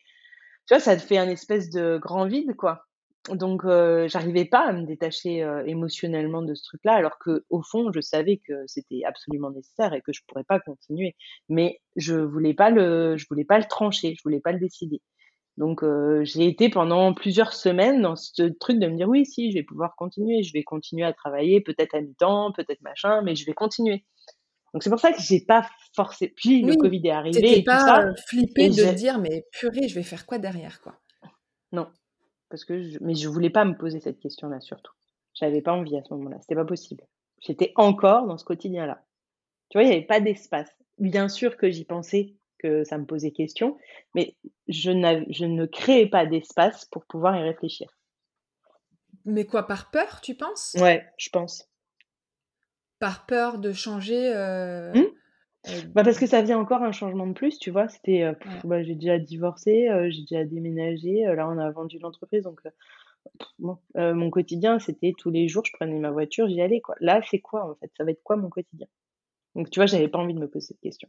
C'est marrant, on a l'impression que tu as c'est comme si tu fermais les yeux, tu fais: «J'y vais, mais Ouais, j'ai c'est j'y vais, mais j'y Ce vais, mais que j'ai ce peur». que je fais extrêmement rarement dans ma vie. Je suis pas du tout quelqu'un comme ça, tu vois? Je suis pas quelqu'un à faire l'autruche et cetera, mais là, pour le coup, c'est un peu l'impression de l'avoir fait. Alors que dès janvier, je savais qu'il y avait aucune, heu, qu'il y avait aucune opportunité pour moi, donc heu, je savais qu'il fallait que je commence à réfléchir et j'ai commencé à réfléchir, mais heu, mais tu vois, j'ai bossé jusqu'au bout comme, comme si, voilà, ça allait continuer, donc Oui, sans te dire: «Attends, il faut que je trouve un backup quand même». mmh, ouais, Donc tu t'es dit à ce moment-là non, parce qu'il y a aussi, parlons financièrement, c'est quand même mmh, important. Enfin, mmh, quand on est, quand on a un salaire régulier et que, mmh, du jour au lendemain, on se retrouve avec potentiellement, bah bah, si, le chômage, mais qui ne Mais dure c'était pas une fin en soi. C'était pas une fin en Voilà soi, et ouais. qui n'est pas une fin en soi non plus. Tu vois, qu'est-ce qui a fait que toi, en fait, tu pas réfléchi sur ce cette sphère-là? T'as pas pensé à parce que je savais que j'avais quand même un petit peu j'avais un peu de temps, j'avais un peu aussi, heu, voilà, de d'argent devant moi qui me permettait de me dire que j'avais OK. quelques mois un Donc peu, tu avais heu, le matelas financier qui te permettait d'être j'avais un voilà, j'avais, Mmh. heu, quelques mois devant moi, tu vois? Donc heu, voilà. OK. Mais heu, ouais, j'avais pas forcément c'était oui, j'avais pas envie de me poser la question. Et En tout cas qu'à ce consciemment. moment-là ouais, pas consciemment. Et est-ce qu'à ce moment-là ou à un moment donné, tu t'es dit: «Non mais moi, en fait», heu, ou à un moment donné, même, hein, depuis, heu, plus jeune, tu t'es dit: «Non mais moi, je sais que je créerai quelque chose Mon boulot, ce sera un truc à mon image. Je tu vois, ce truc de te dire: «Non, mais de toute façon, moi, je m'inquiète pas, je sais que je vais réussir à avoir un boulot, heu, que j'aurais peut-être moi-même, créé ou que je vais, être libre dans mon boulot» ou carrément, je sais que je veux créer, un jour mon propre, mon propre métier. Enfin, Je tu en fait, tu vois, je je pense que je l'avais jamais, je je l'ai jamais complètement eu au niveau conscient, mais je pense que ça a toujours été là. Parce que je pense que tu vois, même, quand, quand j'étais encore ma mariée dans l'entreprise, avant que je me sépare, heu, de mon ex-mari, on a créé une boîte ensemble, heu, pour vendre des produits italiens sur internet. Donc tu vois, j'ai quand même toujours eu ce côté un peu, en à vouloir créer des choses, à vouloir et cetera. Donc je pense que ça, au fond, je savais que de toute façon, j'avais les ressources en moi pour, pour monter une boîte, pour créer quelque chose, ou pour retomber sur mes pieds. C'est pourtant, je suis pas quelqu'un qui est toujours extrêmement confiance, mais je sais pas, j'avais une espèce de de truc à me dire: «Bah oui, heu, au fond, tu sais, tu as des ressources et tu y arriveras, en fait. Tu tu sais faire des choses, tu sais tu aimes apprendre, heu, donc heu, voilà» et je pense que jamais oui, trop douté de toi. On Bah, je dire doute tout le je doute tout le temps de moi, mais je pense qu'il y a des espèces mais de tu te fais confiance. mais ouais, sur certaines choses, je me fais confiance, ouais. ouais et Et donc du coup, heu, là, heu, passage insolite est arrivé, heu, à quel moment dans tout ça? Et à quel moment ça a été un peu une, pas une révélation, mais tu t'es dit: «Voilà, j'ai ce truc-là». Alors peut-être que c'est le passage insolite que dont on parle aujourd'hui, c'est pas du tout Ouais, le passage insolite, que ça, ça c'est pas si éloigné que ça et je pense qu'il y a encore, tu vois, finalement pas mal de de qui se qui se relient, qui se recréent aujourd'hui. Heu, Mmh. Passage insolite, c'était vraiment orienté sur les changements dans la vie. Aujourd'hui, Passage insolite, c'est certes et heu, sur le changement, mais parce que finalement la vie n'est que changement, hein. Donc on est tout le temps confronté à à du changement, des petits ou des grands dans dans notre vie. Mais en gros, l'idée, c'était surtout de se réapproprier qui on est, tu vois? Là, aujourd'hui, heu, Passage insolite, c'est beaucoup ça, c'est tous les passages qu'on a vers nous-mêmes et tous les passages dans nos changements dans nos vies. Donc oui, il y a des choses qui ont évolué, mais finalement le l'ADN, il reste là, hein. C'est vraiment être, heu, être qui on est, devient qui tu es, c'est un peu les leitmotifs. Hem, donc bah, En fait, avril, je me suis posée, je me suis pris ma claque, j'ai pleuré quelques jours, heu, en me disant: «Ah, qu'est-ce que je faire?» machin, voilà et puis assez vite, hein, bah, c'était le confinement donc il y avait quand même beaucoup, beaucoup de choses en ligne qui se passaient, tu pouvais accéder. C'est là que je t'ai rencontrée d'ailleurs, hein, j'ai fait un petit atelier avec toi. Puis au fur et à mesure, bah, j'ai accepté de poser les choses, de réfléchir à mon histoire, de réfléchir à à ce que j'aimais, ce que j'aimais pas, ce qui me faisait vibrer, ce qui me faisait pas vibrer, ce que je ne voulais plus j'ai même regardé des annonces en me disant: «Je vais peut-être retrouver un boulot», tu vois? Enfin, je me suis posé plein de questions et puis au fur et à mesure, ben, il y a ce truc qui s'est un peu imposé à moi que non, j'avais envie d'entreprendre, j'avais envie de faire des choses par moi-même et j'avais surtout envie de créer, pas forcément uniquement le job de mes rêves, mais de créer la vie, heu, qui me convenait tout simplement, tu vois? Parce que justement, il y avait aussi encore ce sentiment de me dire, je regrette rien, tu vois? Je regrette pas, heu, de m'être mariée, je regrette pas absolument pas d'avoir été travailler dans l'entreprise familiale, de l'avoir vendue, d'avoir divorcé. C'est comme ça, tu vois? La vie, je suis pas quelqu'un qui regrette. Mais ce sentiment que oui, je suis peut-être passée à côté de moi pendant plusieurs années. Ce qui n'est pas dramatique en soi parce que ça m'a permis aussi de construire la vie que j'ai aujourd'hui et que si j'avais pas fait ça, peut-être que je je serais pas là où je suis aujourd'hui. Mais ouais, d'avoir, heu, d'avoir un peu, heu Ouais, d'être passé à côté de certaines choses et d'être passé à côté de moi et à côté de ce qui me faisait moi vibrer. Et donc du coup, ben, c'était l'idée de me dire: «Quelle vie j'ai envie d'avoir aujourd'hui?» en écoutant moi en premier. ce que j'ai ce que j'ai très rarement fait dans ma vie. Je prenais toujours en compte, heu, le besoin d'X, d'Y et cetera. Je suis la bonne copine et cetera et cetera. Et bah, là, je me suis dit: «Mais et moi?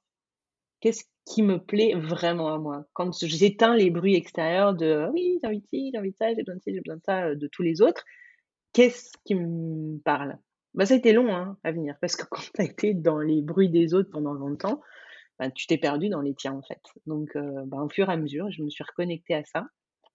Mais tu dis que ça a été long, mais moi je trouve que ça a été, heu mais tu as été hyper rapide.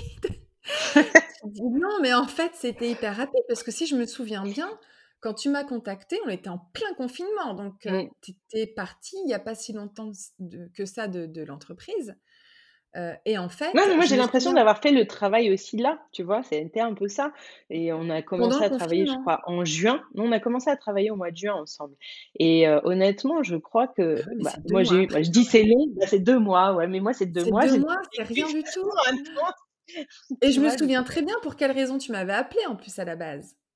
Mmh. Enfin, je non, je me souviens quel projet tu avais en tête à la base et Les ça calendriers de l'avent. ouais, Ouais, mais il est tou il est toujours là, hein, ce oui, projet bah ça je me doute. part, il existe il existe sous d'autres aujourd'hui, je l'ai matérialisé autrement, mais effectivement, ouais, l'idée bien de ouais. base de Passage insolite Qui s'est détourné pour l'instant, mais qui, heu, reviendra d'une manière ou d'une autre, effectivement, c'est les calendriers de l'Avent. C'est-à-dire que le changement prend du temps, quelque part, heu, voilà, toi tu dis: «C'est rapide 2 mois», moi pour moi des fois 2 mois c'est très long. Alors oui, 2 mois dans l'échelle d'une vie, c'est pas c'est pas très long, mais mais voilà, se dire: «Voilà, tous les jours, je peux matérialiser une petite chose pour avancer vers autre chose» et c'était ça l'idée, heu, de ces fameux passages insolites.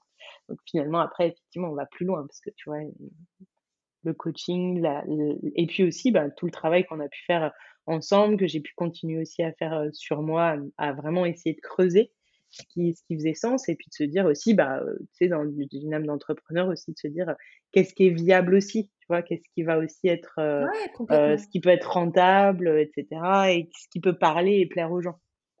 et en fait, je pense que, mmh, l'histoire, des calendriers de l'avent à la base, je pense Mmh. que c'était ta manière de matérialiser l'idée du projet, en fait, peut-être. Oui. Voilà, c'était matérialisé de cette manière-là, et je trouve ça, du coup, hyper intéressant, en fait. Mais je sais que tu vas y revenir, ça, c'est une évidence mais je sais que j'y suis toujours parce que tu sais, dans dans tous mes accompagnements, il y a aussi, heu, à chaque fois la théorie des petits pas qui est quelque part une case qu'on ouvre et qu'on pose, heu, j minute après minute, jour après jour. Donc c'est symbolique, je suis d'accord là, on n'est pas dans l'idée du calendrier quel tel qu'il est, mais mais heu, malgré tout, je l'ai infusé et effectivement pour moi, ouvrir j'ai ouvert plein de petites portes, heu, en moi, heu, vers le monde extérieur, vers, heu, le vers mes projets aussi et du coup, bah, effectivement, ça s'est matérialisé à travers Passage insolite et Naya Kitsu de façon un peu, heu, parallèle mais heu, sur des lignes un peu, heu, un peu décalées. c'est-à-dire qu'elles sont pas parallèles, elles sont, elles restent parallèles parce qu'elles sont, elles se construisent en même temps et, elles se nourrissent beaucoup l'une de l'autre. Et en même temps, elles sont toujours un peu en décalé, c'est-à-dire qu'il y a des fois j'ai plus d'énergie pour l'une, des fois plus d'énergie pour l'autre, et, c'est assez assez amusant de voir comment ça comment ça peut avancer. Et comment Est-ce que tu pourrais dire que, excuse-moi, vas-y. Non, vas-y. Et comment c'est Je disais comment elles se relient aussi. Ouais, comment elles se relient. Et si tu devais, si je te disais, est-ce que la création, enfin le, fait de te mettre à ton compte, mmh. ça a été un peu comme un pansement pour toi. Est-ce que ces activités, ces, nouvelles sphères professionnelles ont eu un impact sur ta vie, justement, la vie que tu voulais mener en fait? C'est en plus moi je suis quelqu'un qui qui fonctionne beaucoup beaucoup en mode projet et création. Je suis beaucoup plus j'arrive beaucoup plus à mobiliser mon énergie quand il faut créer, quand il faut tout construire, quand il faut tout inventer, que quand il faut euh, alimenter la machine une fois que c'est lancé. Tu vois, je suis beaucoup plus dans cette énergie-là. Donc, effectivement, tu sais, c'est aussi un peu, euh, des fois, je me dis, il y a aussi un peu de l'énergie du désespoir. C'est-à-dire que tout ce que tu as eu en souffrance, etc., tu le remets autrement, tu le, tu le transfigures quelque part dans, dans ces projets-là et tu te nourris de tes souffrances et à la fois aussi de tout ce que tu es en train de faire et qui te porte. Donc, tu vois, il y a une espèce de de, mouvement qui se, fait. Donc oui, évidemment. Et puis en plus, comme c'était très introspectif, comme j'ai passé beaucoup de temps à m'interroger sur euh, ce dont j'avais envie, ce qui pourrait euh, fonctionner, comment je pourrais l'amener, comment je pouvais faire le lien entre mon histoire et toute cette euh, et toute cette aventure, etc. Bah forcément, en fait, ça vient, comme tu dis, comme un pansement. Ça aide aussi à apaiser, ça aide à cicatriser. Et en plus, entre guillemets, ça nourrit et ça occupe le temps, ce qui fait que tu es un peu moins focalisé sur tout ce que tu as eu en, souffrance, en difficulté et puis éventuellement en grand cœur. Et ça te permet d'avancer et de regarder devant au lieu de regarder derrière. Et ça, c'est aussi extrêmement. Euh, c'est important, je pense que c'est important de ne pas oublier l'arrière et de savoir d'où tu viens, mais c'est important de ne pas rester bloqué pour, tu vois, rester dans une espèce de boucle où tu continues à te faire du mal, en fait. Complètement. Non, mais c'est rigolo parce que la semaine dernière, écouté un podcast et en fait, la personne euh, disait quelque chose de très intéressant, celle qui était interrogée. Elle disait que pour. C'était un homme en l'occurrence. Pour lui, l'entrepreneuriat était. était comment Ce qui était peut-être le plus puissant en matière de développement personnel. T'en penses quoi? Je pense que si tu veux vraiment le faire en tu vois, en étant, euh, en harmonie avec qui tu es, c'est complètement juste. Mais tu peux avoir des entrepreneurs qui sont uniquement, euh, et d'ailleurs il n'y a pas de jugement de valeur, mais c'est qui sont très focus sur le faire et sur le résultat, euh, matériel ou etc. et qui du coup, vont être vont potentiellement être coupés de plein de parts d'eux-mêmes. Donc tu vois, tu, je pense qu'à terme, ça peut, euh, ça peut te péter à la tronche, mais, mais, euh, mais ça peut fonctionner pendant très longtemps. Il y a plein de gens euh, qui en fait cloisonnent énormément. Mais quand en fait tu intègres l'entrepreneuriat comme une part partie prenante de ta vie, c'est-à-dire qu'en fait ça fait partie de ton identité et c'est pas juste entre guillemets une sphère de ta vie, c'est vraiment un, un morceau intégré à qui tu es ah bah effectivement, c'est très très puissant en termes de développement personnel parce que tu nourris ton entreprise de qui tu es et qui tu es se nourrit de ce que tu es en train. C'est un, c'est un va-et-vient permanent. Exactement. vertueux ou qui peut devenir euh, euh, parfois euh, pas forcément si vertueux que ça, si justement peut-être tu n'as pas trouvé le bon équilibre ou tu, tu, tu n'as pas. Ou si tu es encore, ou si tu es dans des parts d'ombre, ou si tu n'as pas identifié certaines certaines croyances ou certains blocages et que au final tu viens tout le temps buter dessus. Euh, effectivement. Après moi, je suis complètement d'accord et c'est ma vision de la vie et de l'entrepreneuriat et effectivement même du développement euh, personnel, c'est que bah, c'est un tout. Donc euh, tu tu t'as pas une identité pro et une, une, identité perso, etc. Oui, tu ne présentes pas les choses exactement de la même manière, mais pour moi, tout fait partie du même du même ensemble et du même tout. Donc oui, effectivement. Quand tu es solopreneur surtout. Mais même dans l'entreprise, en fait. Moi, je pense que c'est aussi pour ça que parfois, j'ai eu autant de difficultés dans, dans, dans l'entreprise familiale.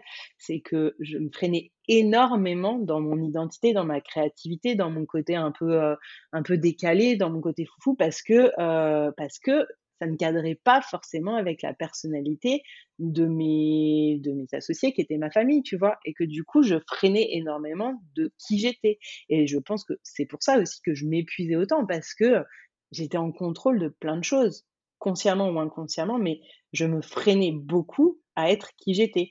Alors que, tu vois, avec le recul, je me rends compte que je n'ai jamais été aussi bonne que quand j'écoutais et que j'incarnais qui j'étais.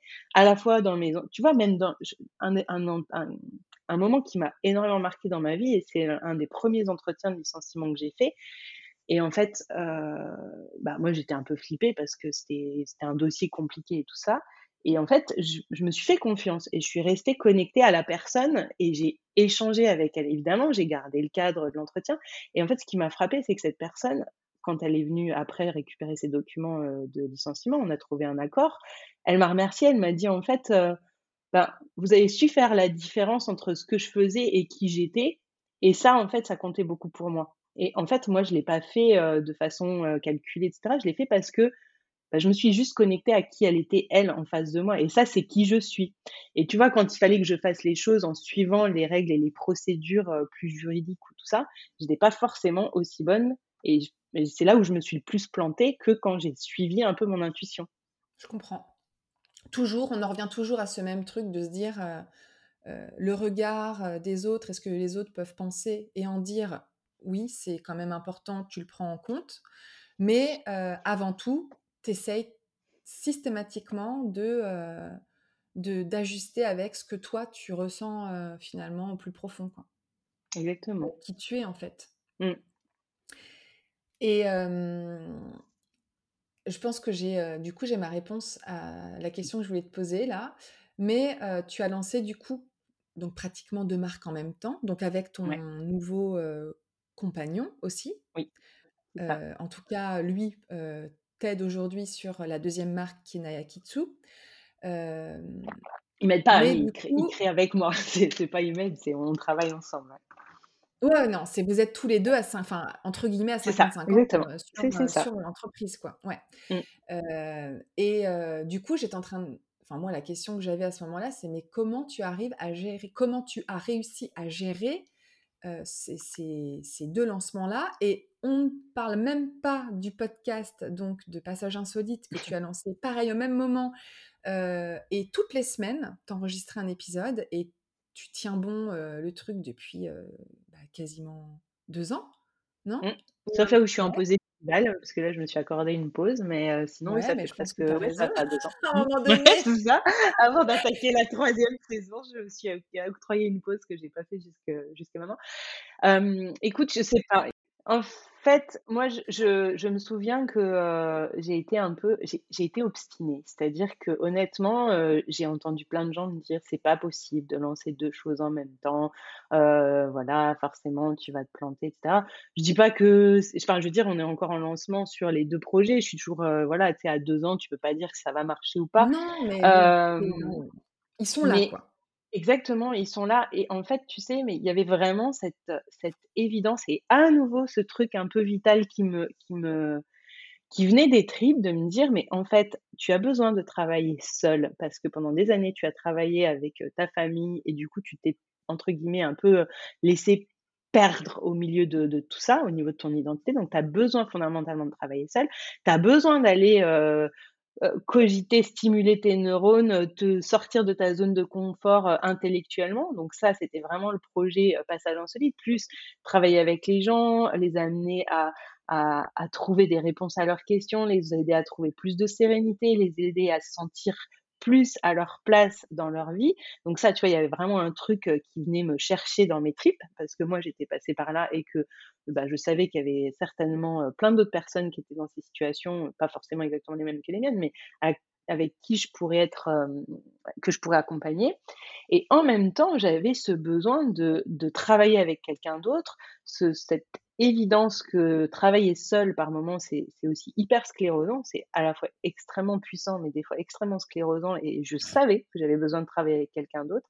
Et je savais aussi que j'avais besoin d'un produit et d'un produit physique, de quelque chose de concret, d'un côté esthétique et qui vienne chercher mon côté créatif. Alors tu vas me dire, oui, dans Passage Insolite, j'ai un côté super créatif, oui, parce que je fais, euh, parce que je fais mes, parce que je fais mes petits visuels, parce que j'écris, parce que j'en fais les podcasts, C'est créatif, mais ça reste créatif euh, d'un côté euh, non matériel. Et moi, j'avais besoin d'un truc matériel, comme j'avais besoin d'avoir cette part où je suis pleinement chez moi et je fais exactement ce que je veux dans Passage Insolite, qui est mon entreprise, et où j'ai une autre entreprise dans laquelle ben, je suis aussi confrontée euh, à la vie de l'autre, au regard de l'autre, au désaccord de l'autre, et aussi à cette synergie que tu peux aussi avoir à travailler avec quelqu'un, parce que parce que c'est aussi extrêmement puissant de, temps en temps euh, mélanger les cerveaux et mélanger les visions des choses pour, pour faire pour créer en fait.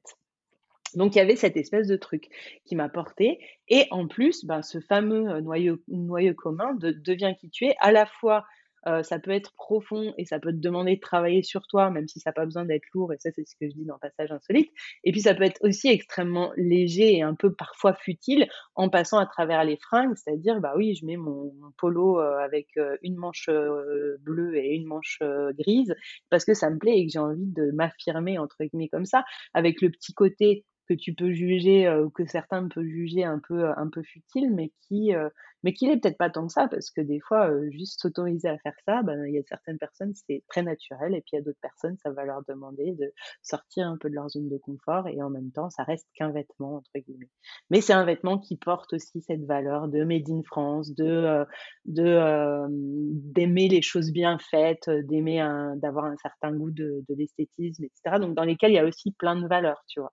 Donc tout se regroupe finalement. C'est le même, euh, c'est la même personne. Hein. Je suis la même personne qui vient euh, donner des, des facettes euh, différentes et parfois identiques et complémentaires de, de, ma personnalité, de mon identité.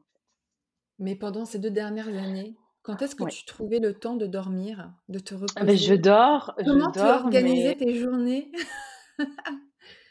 que... bon là, je dois t'avouer, tu vois, la, pause, elle était vraiment nécessaire parce que j'étais fatiguée et que ben on est aussi, je suis un peu sortie du mode purement projet et qu'il a fallu que je donne, que je verse mes deux projets au monde et ça, ça a été un peu, ça c'est, pas forcément toujours simple. Donc là, j'étais fatiguée depuis depuis quelques depuis quelques mois, donc là, je me suis écoutée, je me suis reposée, mais je dors et, et, en fait, tu sais, je crois que quand tu fais les choses que t'aimes et quand tu as été autant tu sais, toute cette énergie que j'utilisais à composer, à, transiger, à ne pas être, euh, tu vois, à me cacher dans mon, petit coin parce que j'avais pas envie d'exprimer euh, telle idée, tel sentiment, telle réaction, etc.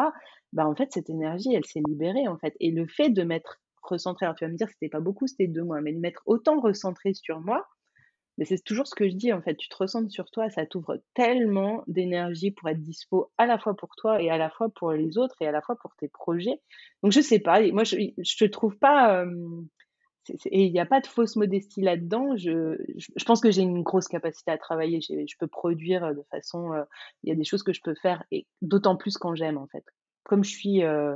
comme globalement, ce que je fais, j'aime ce que je fais bah, ça vient, ça vient se faire à peu près naturellement. Et puis, malgré tout, pour être aussi transparente, c'est que là, bah, j'ai aussi un peu fait le, le point de ce que j'aimais, ce que j'aimais moins. À un moment, c'est de décider peut-être de lâcher certaines choses dans lesquelles tu prends moins de plaisir, peut-être aussi d'envisager d'en sous-traiter certaines autres pour toi rester, en fait, pour moi rester dans ma zone un peu de, euh, de, ce qu'on peut appeler la zone de génie, ou en tout cas dans cette zone de plaisir. Alors évidemment, hein, une entreprise, on est bien d'accord, c'est jamais 100% de plaisir. Tu as toujours des merdes, tu as toujours des trucs à gérer, du stress, etc.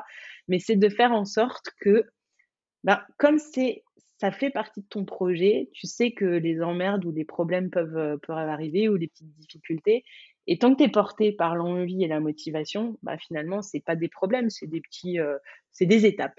Voilà. je pense que l'énergie, elle vient de là. Oui, et puis tu disais tout à l'heure que tu avais cette espèce de, d'énergie d'être dans la création. Mmh. donc, ce qui était le cas, donc là, quand tu t'es mis à te lancer sur ces, sur, sur ces deux marques et tout ce qui tout ce qui était à créer. Donc cette énergie d'être dans on, la connaît, hein, toutes les mmh. personnes qui se sont qui sont à leur compte aujourd'hui connaissent cette espèce de fougue passionnée qui nous transporte quand on est en train de créer le projet, enfin notre projet. et à un moment donné, c'est vrai qu'il faut faire attention parce que le soufflet, il, peut descendre une fois que tu as tout mis en place. Il y a des fois, mmh. tu fais, oh, purée, mais c'est quoi maintenant en fait? Ça, tu as l'impression de l'avoir vécu? Oui, bah, tu sais, quand je te disais, en fait, quand, quand tu lâches et que tu, tu, tu transmets, en fait, tu communiques tes produits, tes projets au monde et que quelque part, sais, c'est un peu comme quand tu as mis tes enfants au monde, quoi. ils, ils, sont en dehors de toi et du coup, tu les laisses vivre et là, du coup, tu as, cette espèce de moment de flottement où tu te dis, mais c'est bien que quand ils étaient qu'à moi et que c'était que entre moi et moi et que du coup, je n'avais pas la vie ou le non-avis des autres, etc. Mais en même temps, ben, ça voilà, faut se dire, bah, c'est le cycle logique de la vie et de l'entreprise. Donc, il y a aussi des choses, et là, c'est ce sur quoi je travaille. Il y a aussi des belles choses à prendre, des belles énergies dont on peut se nourrir en étant dans, dans la confrontation au monde, en fait. Et ça fait partie de l'entreprise pleinement. Oui, ouais, complètement. Et maintenant, je voulais te poser des petites questions un peu plus, un peu plus précises sur, par exemple, les noms que tu as choisis pour Passage Insolite et pour Nayakitsu, par exemple. Mmh. Enfin, est-ce que ça a été évident pour toi d'avoir ces noms-là? Est-ce que ça a été plutôt compliqué? Enfin, qu'est-ce que parce que c'est souvent quelque chose. je le vois hein, depuis maintenant cinq ans que j'accompagne les marques. le truc qui est assez flippant, c'est de se dire mais déjà trouver le nom et mmh. de se dire mais est-ce que c'est le bon nom? Est-ce que toi, ça a été une évidence? Comment tu as vécu cette période? Enfin, ce Non, c'est ni, ni une évidence, ni un choix par dépit, etc. Et alors, bizarrement, avec le recul, j'ai pas l'impression de m'être mis autant de pression que ça pour trouver le nom. Je savais que c'était une étape importante, etc. Mais en fait, comme je te disais, je suis pas quelqu'un qui regrette. Et donc, du coup, à partir du moment où je pose les choses et où je décide, bah, en fait, c'est décidé, c'est posé. Et du coup, pouf, on avance. passage insolite, je me souviens, j'ai été en vacances quand j'ai trouvé le nom. Euh, donc, a, la notion de passage, elle était évidente pour moi, en fait, depuis le départ, et je voulais l'associer à autre chose. Et, c'est mon ami qui m'a suggéré le nom insolite. On a essayé plein de choses. Enfin, en tout cas, c'était dans, le cadre d'une discussion. Et euh, une fois que ça a été acté, honnêtement, je peux pas dire que ça a été une évidence ou un vrai coup de cœur ou un coup de foudre pour ce nom, mais c'est comme si je l'avais apprivoisé. Tu vois, il sonnait bien quelque part, il y avait un espèce de truc où c'était pas foufou, mais où je sentais que c'était que c'était ok, que c'était stable.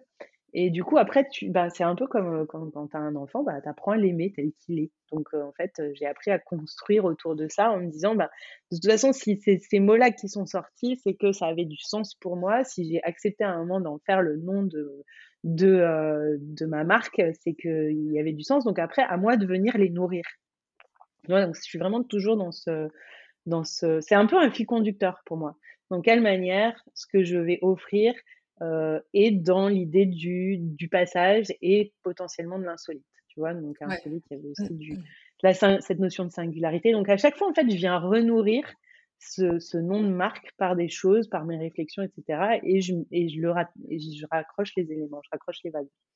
Ouais, euh, qu'il te soit le reflet de ton activité, enfin de ce que tu avais envie de transmettre finalement. Exactement. Et puis sachant que tu vois, tu choisis un nom et tu sais que quelque part ça va être dans la durée parce que tu changes pas de nom tous les trois, toutes les trois minutes. et du coup, c'est pour ça. Mmh, mmh, ouais. ouais. mais en fait, euh, je trouve que c'est pas, il n'y a pas forcément. Alors, euh, c'est un peu facile à dire, mais là encore, je dis, il n'y a pas nécessairement idée de flipper parce que à toi aussi de venir nourrir ce truc-là et de te dire, OK, j'ai choisi un nom. C'est pas le nom parfait, mais il n'y a pas de nom parfait, quoi. Enfin, je veux dire, euh, quand tu réfléchis, Apple, ça semble évident. Enfin, sauf qu'Apple, c'est pomme, quoi. Tu vois, le mec, il a pas, pourquoi il a dit ça, je sais pas, tu vois, je connais même pas l'histoire de pourquoi il a appelé ça Apple, mais, mais, euh, c'est une pomme, quoi. Et pourtant, euh, tout le monde connaît, tout le monde, tu kiffes ou tu kiffes pas, machin, etc. Mais c'est fort mais c'est une pomme. point. Donc, faut arrêter. Sauf qu'ils ont nourri l'environnement, ils ont nourri l'univers, ils ont fait des choses et c'est cool. c'est une pomme qui est croquée. C'est ça, voilà, exactement. Mais euh, tu vois, ils, enfin, moi je trouve que c'est fort. Mais en même temps, ils sont venus nourrir leur truc. C'est pas euh, bah, la pomme, pouf, elle est restée là et puis on n'en a rien fait. Non, on est venu nourrir l'imaginaire, on a créé des choses, et puis des fois on s'en écarte, mais quelque part la, marque est tellement forte que, ça reste, que ça reste comme ça. Moi, je pense qu'il faut pas non plus trop se, couper les cheveux en quatre, c'est un peu rester dans, son côté intuitif, euh, etc. Et, savoir ce qui nous fait, euh, ce qui nous parle, ce qui nous fait vibrer et le sens qu'on lui donne. C'est toujours ça. C'est comme moi avec mes projets. À un moment, peu importe que les gens, entre guillemets, euh, au départ, ça leur semble évident ou pas. Si toi, tu es en capacité d'expliquer et de donner du sens, alors ça prendra du sens pour les autres, en fait. Ouais, je suis complètement d'accord. Euh, et puis, euh, si ça fait pas sens pour certains, bah, c'est que ça sert bah, à rien pas, bah, c'est pas forcément exactement. C'est, enfin, ça c'est aussi quelque chose. On n'est pas universel. Enfin, je veux dire, on n'est pas amis avec tout le monde. Le courant ne passe pas avec tout le monde. Donc, notre marque et ce qu'on a à proposer ne plaira pas à tout le monde. Il y a certaines personnes qui seront complètement indifférentes et il y en a d'autres qui vont nous détester ou, nous prendre en grippe et euh, nous dire que c'est de la merde parce que voilà, ça vient heurter des choses chez eux et ça ne nous concerne que, ça ne nous concerne pas nous et basta quoi. Faut arrêter de, enfin, je pense qu'il faut dédramatiser un peu tout ça en fait. Et puis tant mieux. Il n'y a rien de vital entre euh, guillemets là-dedans. Je trouve que hum, l'un des pouvoirs justement de la marque et du logo, parlons-en, mais euh, la marque c'est tellement beaucoup plus qu'un simple logo. D'ailleurs, euh, rien que l'identité visuelle elle dégage tellement plein d'autres choses, même les mmh. mots, le wording, la voix de ta marque, tout ça, fait que du coup, l'un des super pouvoirs finalement, c'est que bah, les personnes que tu attires, en général, elles sont censées te ressembler. si elles ne se reconnaissent pas dans ta marque, bah, automatiquement, ça fait un espèce de tri naturel.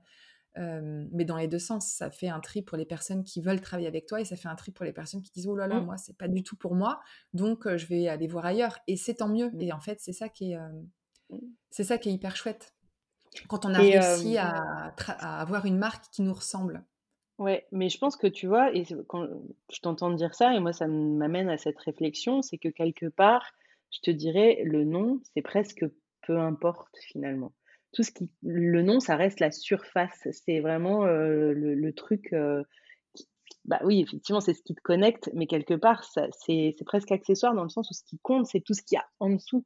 C'est toute, toi, la réflexion que tu as amenée pour créer justement cet univers, créer après ton wording, créer les couleurs. Et en fait, moi, je pense que mon nom de marque est un peu particulier, passage insolite. Euh, voilà, je, je pense que c'est un peu particulier, ça ne parle pas forcément à tout le monde, mais là où je sais que le travail, et notamment qu'on a fait ensemble, il a été fort, c'est que quand les gens, ils me disent... Euh, bah, j'aime bien, j'aime bien ton, ton compte, j'aime bien ce que tu dis parce que je me sens, enfin, j'ai l'impression d'être dans un cocon, j'ai l'impression d'être comprise, j'ai l'impression que tu parles dans, que voilà, que tu es dans ma tête, etc., que qu'il y a beaucoup de bienveillance, etc. Je me dis, bah oui, j'ai réussi à créer, à créer exactement ce que je voulais et c'est le reflet de ce que je suis et de ce que j'ai envie de transmettre.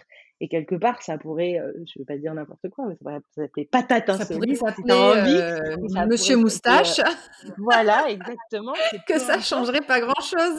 Parce que ce qui compte, c'est pas que le nom, c'est tout ce que tu as créé avec. Donc effectivement, les couleurs, les images, les symboliques, les nuances, euh, et puis tout ce que tu vas mettre et communiquer et la façon dont tu vas le communiquer au monde au fur et à mesure. Donc le nom, pouf, lâchez-vous la grappe avec ça, quoi, en fait. Et juste apprenez à aimer celui que vous avez choisi, en fait.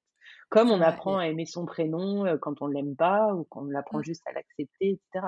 Alors évidemment, c'est cool si notre nom il nous plaît, mais quand on va vivre avec pendant un moment, moi je suis quelqu'un qui est plutôt tendance à me lasser. Je sais que voilà, peut-être dans 3-4 ans, j'en aurai ras le cul du non passage insolite, mais je me dis que j'ai pas envie d'en avoir ras le cul et qu'à un moment je l'ai choisi et que c'est pas que le nom qui compte, c'est tout ce qui va avec en fait et tout ce qui est dedans.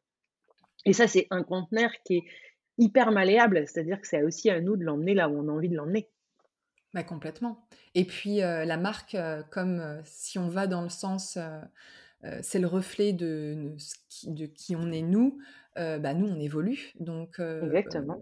autant dans le look que, que dans la personnalité. Alors la personnalité peut-être pas forcément, quoique on a des valeurs qui peuvent peut-être parfois légèrement être modifiées. Enfin, en tout cas, on évolue dans nos envies, dans nos besoins. Exactement. Et même dans, ou dans l'expression de notre personnalité, tu vois, on peut très bien être garder certaines certaines caractéristiques, mais peut-être les nuancer ou les ou, au contraire les, les, accentuer, peu importe. Mais donc du coup, c'est la même chose dans la marque. Et on l'a fait ensemble d'ailleurs. Hein, là, quelque part, on a on a donné un coup de un petit coup de boost à, Passage Insolite. On l'a relooké.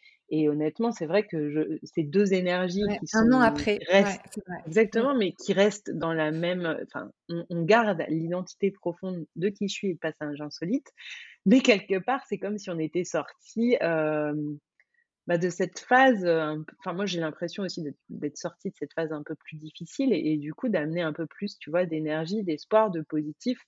je pense que j'étais déjà là-dedans il y a un an et demi, mais, mais pas à ce point. Et aujourd'hui, je trouve que dans les couleurs et dans les approches et même les illustrations, et même dans le ton, ben, je, j'ai évolué déjà. En fait. Bah, en fait, par rapport, au premier travail qui avait été fait sur ton identité visuelle et c'est bien qu'on en parle parce que justement j'avais des questions par rapport à ça pour toi, mais on était passé enfin moi, ce que j'avais en tête à ce moment-là, j'étais plus dans un mood, on est dans une ambiance un peu, c'est doux, c'est mmh. calme, il y a un peu de nostalgie. Je sentais une, espèce de nostalgie, pas de tristesse, alors que pourtant on était dans un, mais on était dans un passage. Exactement. et là, un passage. moi, je te rejoins. Il y avait beaucoup de la nostalgie. Il y en avait, ouais. Mm. Et en fait, quand tu regardes la marque, donc quand elle a été, donc quand on a travaillé ensemble il y a un an, eh bien, on était dans ce truc-là visuellement mmh. aussi. Et quand tu m'as demandé de retravailler là avec du coup ces nouvelles valeurs, ces nouvelles envies, ces, cette nouvelle énergie que tu voulais apporter à l'identité visuelle. Et eh ben en fait on est voilà on a on l'a fait progressivement. mais on est arrivé à quelque chose de beaucoup plus. Je pense que il y avait un besoin de transition aussi finalement de mmh. pas faire quand même du, de passer du blanc au noir d'un coup, mais c'est fou à quel point du coup Là, ce que toi, tu as vécu ces dernières années, en fait, on tu as réussi à le retranscrire mmh. automatiquement dans Passage Insolite, en tout cas. Et après, les choses, c'est, elles se font presque naturellement. C'est-à-dire que, tu sais, à un moment, moi, j'ai presque, j'ai presque eu un sentiment, pas d'étouffement, mais tu sais, de truc de me dire, non, là, ces couleurs-là, j'ai envie de, j'ai envie d'une autre énergie. Et du coup, je, moi, je suis sensible hein, aux couleurs, aux symboles, etc. Et c'est évident. Et il n'y a pas de, c'est pas pour autant que je rejette tout ce que j'ai fait avant. C'est juste, voilà, je suis passée un peu à autre chose. Et c'est top, quoi. Et donc justement, par rapport à l'identité visuelle, c'est, on va dire que toute cette partie un peu à quoi va ressembler la marque, c'est un peu la deuxième étape enfin une des, étapes qui peut être aussi compliquée quand on est en train de, lancer son, mmh. sa marque.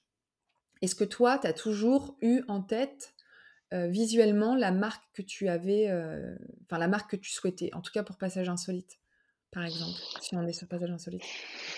Non, je pas, je l'avais pas forcément exactement en tête. Après, je sais que je suis une fille très couleur pastel, euh, tu vois, j'aime beaucoup ça. Donc, euh, j'avais forcément que j'avais pas envie de rouge ou de couleurs très vives euh, au départ pour passer à. D'ailleurs, les couleurs de base sont restées des couleurs avec un bleu vert qui, est vraiment une, une couleur dominante que j'aime chez moi, en fait. Donc, voilà. Et tu vois, par exemple, par rapport au travail qu'on a fait entre Passage Insolite et entre Nayakitsu, c'est là aussi où en fait je suis, tellement heureuse d'avoir ces deux projets, c'est qu'il y a deux aspects de ma personnalité aussi qui, viennent, euh, qui viennent se nourrir autrement.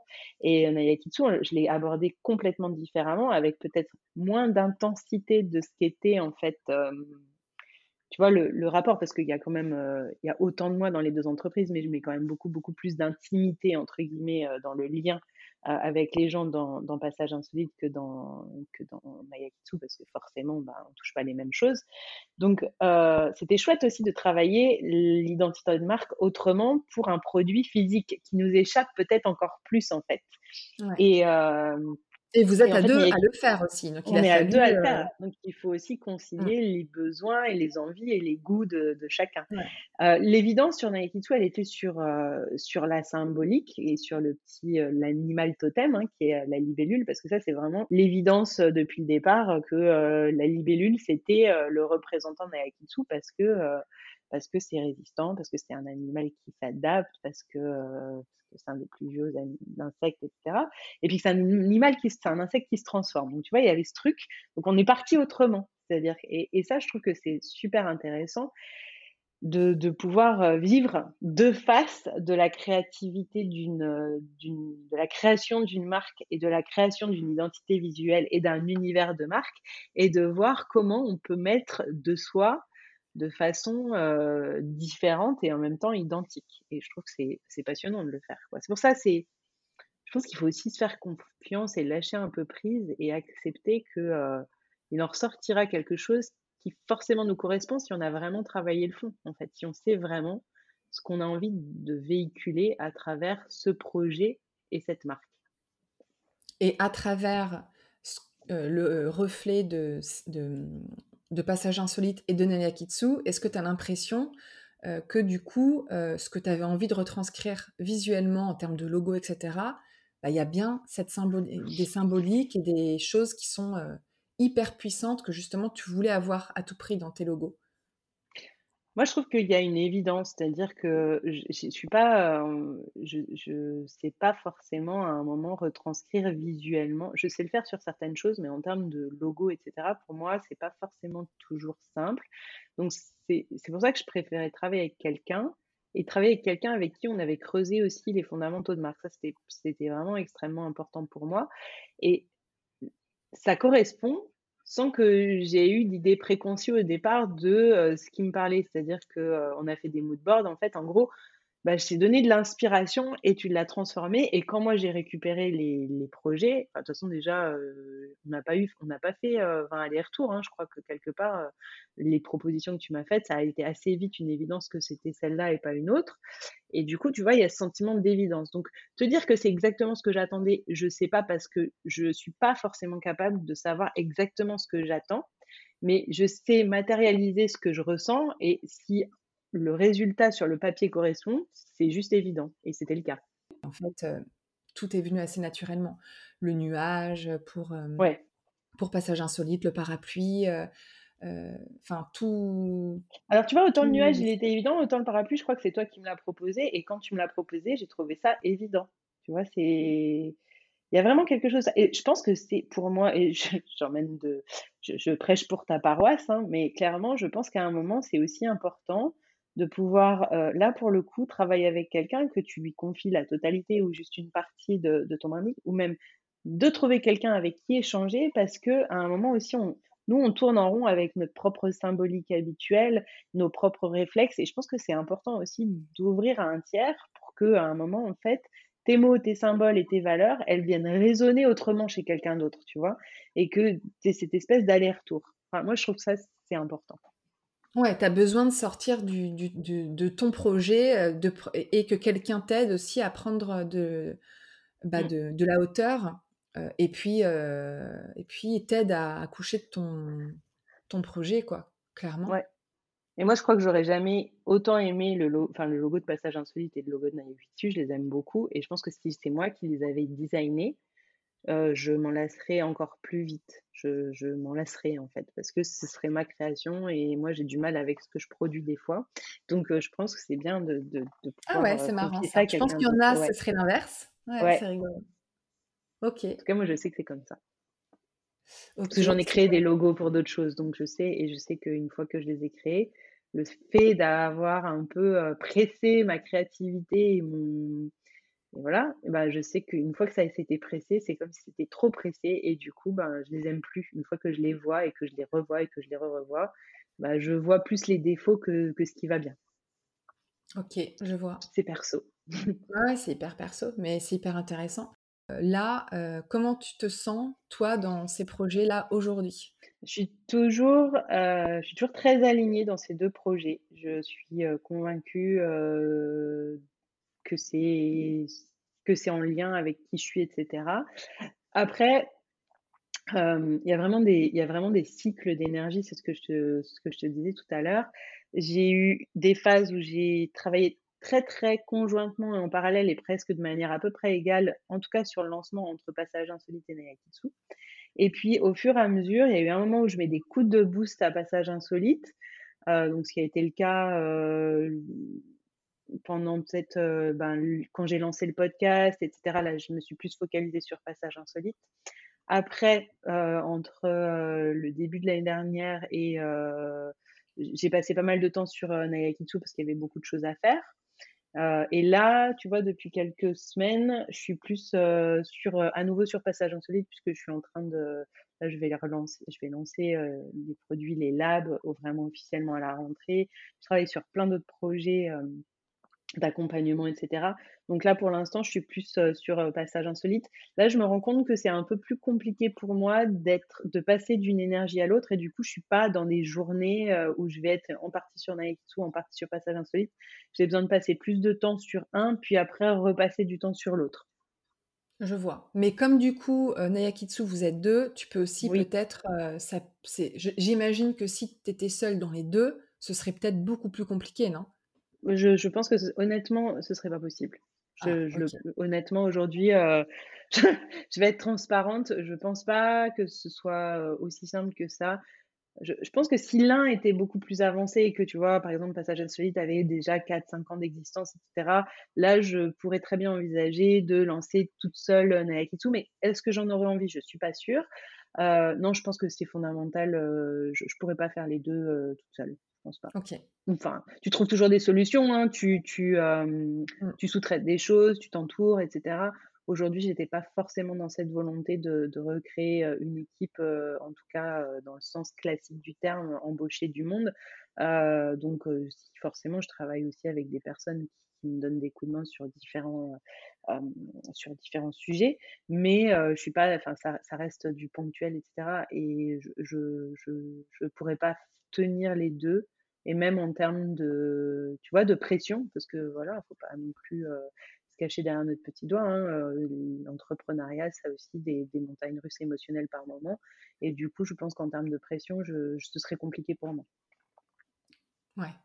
Et euh, bah, c'est honnête de le dire parce que c'est vrai que je pense qu'il y a peut-être des personnes qui sont dans cette problématique de se dire oh là là, j'hésite entre deux, mais est-ce que je vais réussir? Après, j'imagine que voilà, chacun a son organisation, ses capacités, ses possibilités, et tout est possible finalement. ce qui est valable pour moi n'est pas forcément valable pour les autres, tu vois. Peut-être que certains ne pourraient pas du tout lancer deux projets en même temps, et, je l'entends, je le conçois, et d'autres n'ont pas besoin de quelqu'un d'autre pour lancer trois projets d'un coup et le font très bien. je pense que par contre, le dénominateur commun, c'est vraiment se connaître, s'écouter et savoir aussi euh, quelles sont euh, nos capacités, notre niveau d'énergie. Et savoir aussi que euh, potentiellement lancer deux, trois, quatre projets, enfin peu importe, ça veut dire ça veut dire aussi fermer des portes à d'autres choses dans sa vie entre guillemets. aujourd'hui, c'est vrai que j'ai j'ai des enfants, même si je les en garde alternée, etc. J'ai, voilà, je, m'en occupe, je passe du temps avec eux. je sais que si j'avais encore un autre projet, je, voilà, ou si j'étais seule sur les deux, ben ça voudrait dire, tu vois, un peu couper des parts de certaines choses ou des sorties ou des moments avec des amis. Aujourd'hui, moi, j'ai quand même envie d'avoir d'avoir un équilibre qui est le mien. Hein. C'est-à-dire que certains diraient, ouais, mais toi, en fait, dans ton équilibre, il y a quand même beaucoup de boulot peut-être, mais il y a aussi des moments euh, voilà, où, je, où, je, où, je, me pose et où je profite. Donc, euh, et même dans le boulot, je me pose et je profite. Donc, euh, c'est encore autre chose, mais c'est le mien, l'équilibre. Et ça, je pense que c'est pour ça que c'est hyper important de se connaître et de savoir s'écouter ponctuellement pour se dire oui, je me connais, mais j'ai peut-être un peu bougé. Donc, est-ce que c'est toujours OK? Tu vois, savoir aussi réévaluer les choses. Est-ce que c'est toujours ce dont j'ai envie? Parce Et du coup, ouais, vas-y. non, non, euh, oui, est-ce que c'est toujours, tu vois, cette, cette notion d'envie, pour moi, elle est fondamentale et, et c'est quelque chose qui, ça, c'est aussi une notion qui était importante, c'est-à-dire l'envie et le plaisir. Si demain, je n'ai plus d'envie et de plaisir dans, dans mes business, je pense que ce sera problématique et ça, ça, ça m'entraînera vraiment à me poser des questions, de savoir ce que je veux en faire. Bien sûr.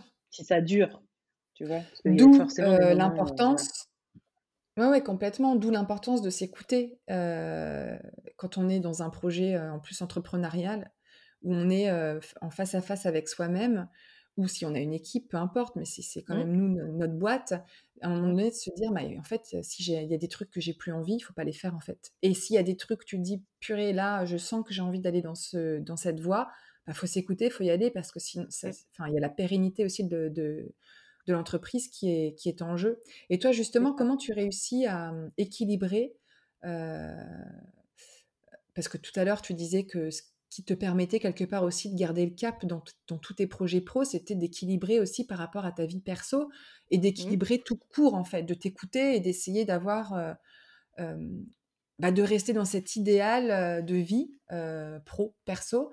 Tu as des conseils, des astuces, des trucs à nous partager? Ben, là encore, je te dirais que c'est de savoir aussi se connaître et savoir comment, heu, comment on vit les choses. Tu vois, par exemple, moi, en ce moment, heu, ce que je teste, c'est, heu, du coup, de suivre mon rythme qui est pas forcément, pas forcément le rythme que j'avais avant d'ailleurs. C'est-à-dire que, tu vois, en ce moment, je travaille, pas forcément énormément le matin. Par contre, je travaille très tard le soir. C'est-à-dire je travaille même après, heu, manger. Je peux me coucher je peux travailler jusqu'à minuit et c'est pas un problème. Et pour l'instant, j'ai pas d'énergie le matin pour travailler, tu vois? Je fais d'autres choses, mais j'ai très peu d'énergie ou très peu d'envie pour travailler le matin et heu, bah, aussi le fait que je travaille beaucoup avec moi ou avec mon conjoint, si on a des fois on a envie de travailler le week-end, on s'interdit pas de travailler le week-end. Pour autant, si un lundi on n'a pas envie de travailler, ben, on va pas forcément travailler. Donc tu vois, on a cette liberté de pouvoir un peu se dire, heu, on met en place, heu, le rythme en fonction aussi de de ce qu'on ressent et de ce qui se passe dans notre vie aussi. Donc heu, voilà. Après, heu, nos deux nos 2 métiers et ces 2 projets et ça, c'était quelque chose qui était extrêmement important pour moi et aujourd'hui nous permettent de travailler un peu d'où on veut. Donc ça veut dire que de temps en temps, on bouge, heu, on bouge ailleurs, dans d'autres endroits et ça pour moi, c'est aussi quelque chose qui est très, je je vais pas forcément à l'autre bout du monde, hein, mais heu, mais je vais dans des endroits qui me font du bien, qui me changent d'air et ça, moi, je trouve que c'est très, très précieux et ça me fait énormément de bien aussi. C'est-à-dire que des fois, heu, ben, ça me permet de tu vois, c'est juste, des phrases différentes que tu entends, des approches des gens un peu autres et cetera et ça te fait tilter sur des choses et ça te fait rebondir sur des choses. Moi, j'essaye toujours beaucoup de me nourrir de de ce qui se passe autour de moi, de ce que j'entends, de ce que je vois, de ce que je sens et cetera et je trouve que du coup, d'avoir cette chance de bouger et changer un peu d'environnement, bah, du coup, ça te démultiplie, plein de choses. Donc voilà, c'est un peu ça. C'est pas vraiment des secrets, hein, c'est juste, c'est juste avoir appris à savoir, hem, à savoir m'écouter et à savoir ne pas culpabiliser si je fais pas des horaires de boulot, heu, 08:00-12:00, 14:00, 18:00, tu vois? C'est aussi déconstruire cette idée que, pour, pour réussir, il faut s'astreindre à des rythmes de travail, à des to-do à des machins. Moi, tu peux être certaine, et je dis ça pour moi parce que je sais qu'il y a des gens pour qui ça fonctionne très bien. Je me mets des blocs de temps dans la semaine et je prévois de travailler sur ça. Tu peux être certain que j'ouvre l'ordi tu peux être certaine que j'ouvre l'ordi et que je regarde et que je vois bloc de temps, publication Insta. Je vais faire tout sauf ça. Je ne supporte pas d'avoir prévu en finalement, tu vois, d'arriver et de me dire: «Bah non, heu, non, non, j'ai pas envie. Tu as prévu ça, mais je vais pas faire ça, vais faire autre chose». Je sais que j'ai à le faire, mais je vais pas le faire là, tout de suite, maintenant, en fait, ça m'énerve. C'est une espèce de Le petit côté heu rebelle qui exact, exactement et ça, tu vois, ça m'a posé vachement de problèmes au début en me disant: «Mais tu es vraiment, heu, nulle, heu, voilà, tu fais pas de to-do list, tu fais pas de machin, heu». Ah, en plus, moi, j'étais quelqu'un qui avait une très, très bonne mémoire, je l'ai toujours, mais un peu moins et avant, j'avais tout mon agenda dans ma tête, j'avais pas besoin de regarder mon agenda quand je bossais, heu, je regardais pas, je savais exactement ce que j'avais à faire.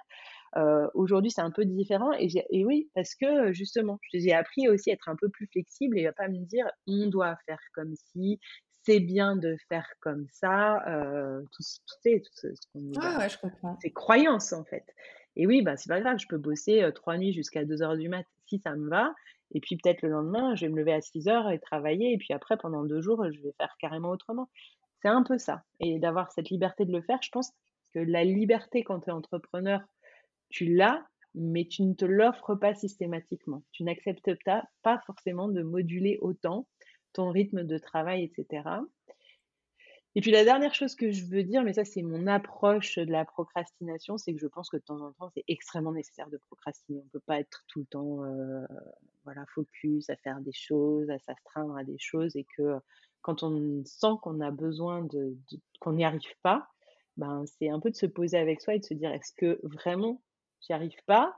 Et est-ce que vraiment j'ai besoin d'un petit peu de repos? Ou est-ce qu'il y a quelque chose qui bloque et que c'est un sujet qui me demande de sortir de ma zone de confort?» donc là, c'est un peu un une habitude que j'ai pris quand je vois que j'ai du mal à me mettre sur une tâche que je dois faire, heu, et que je la repousse et que je la repousse et que je la repousse et que je fais autre chose.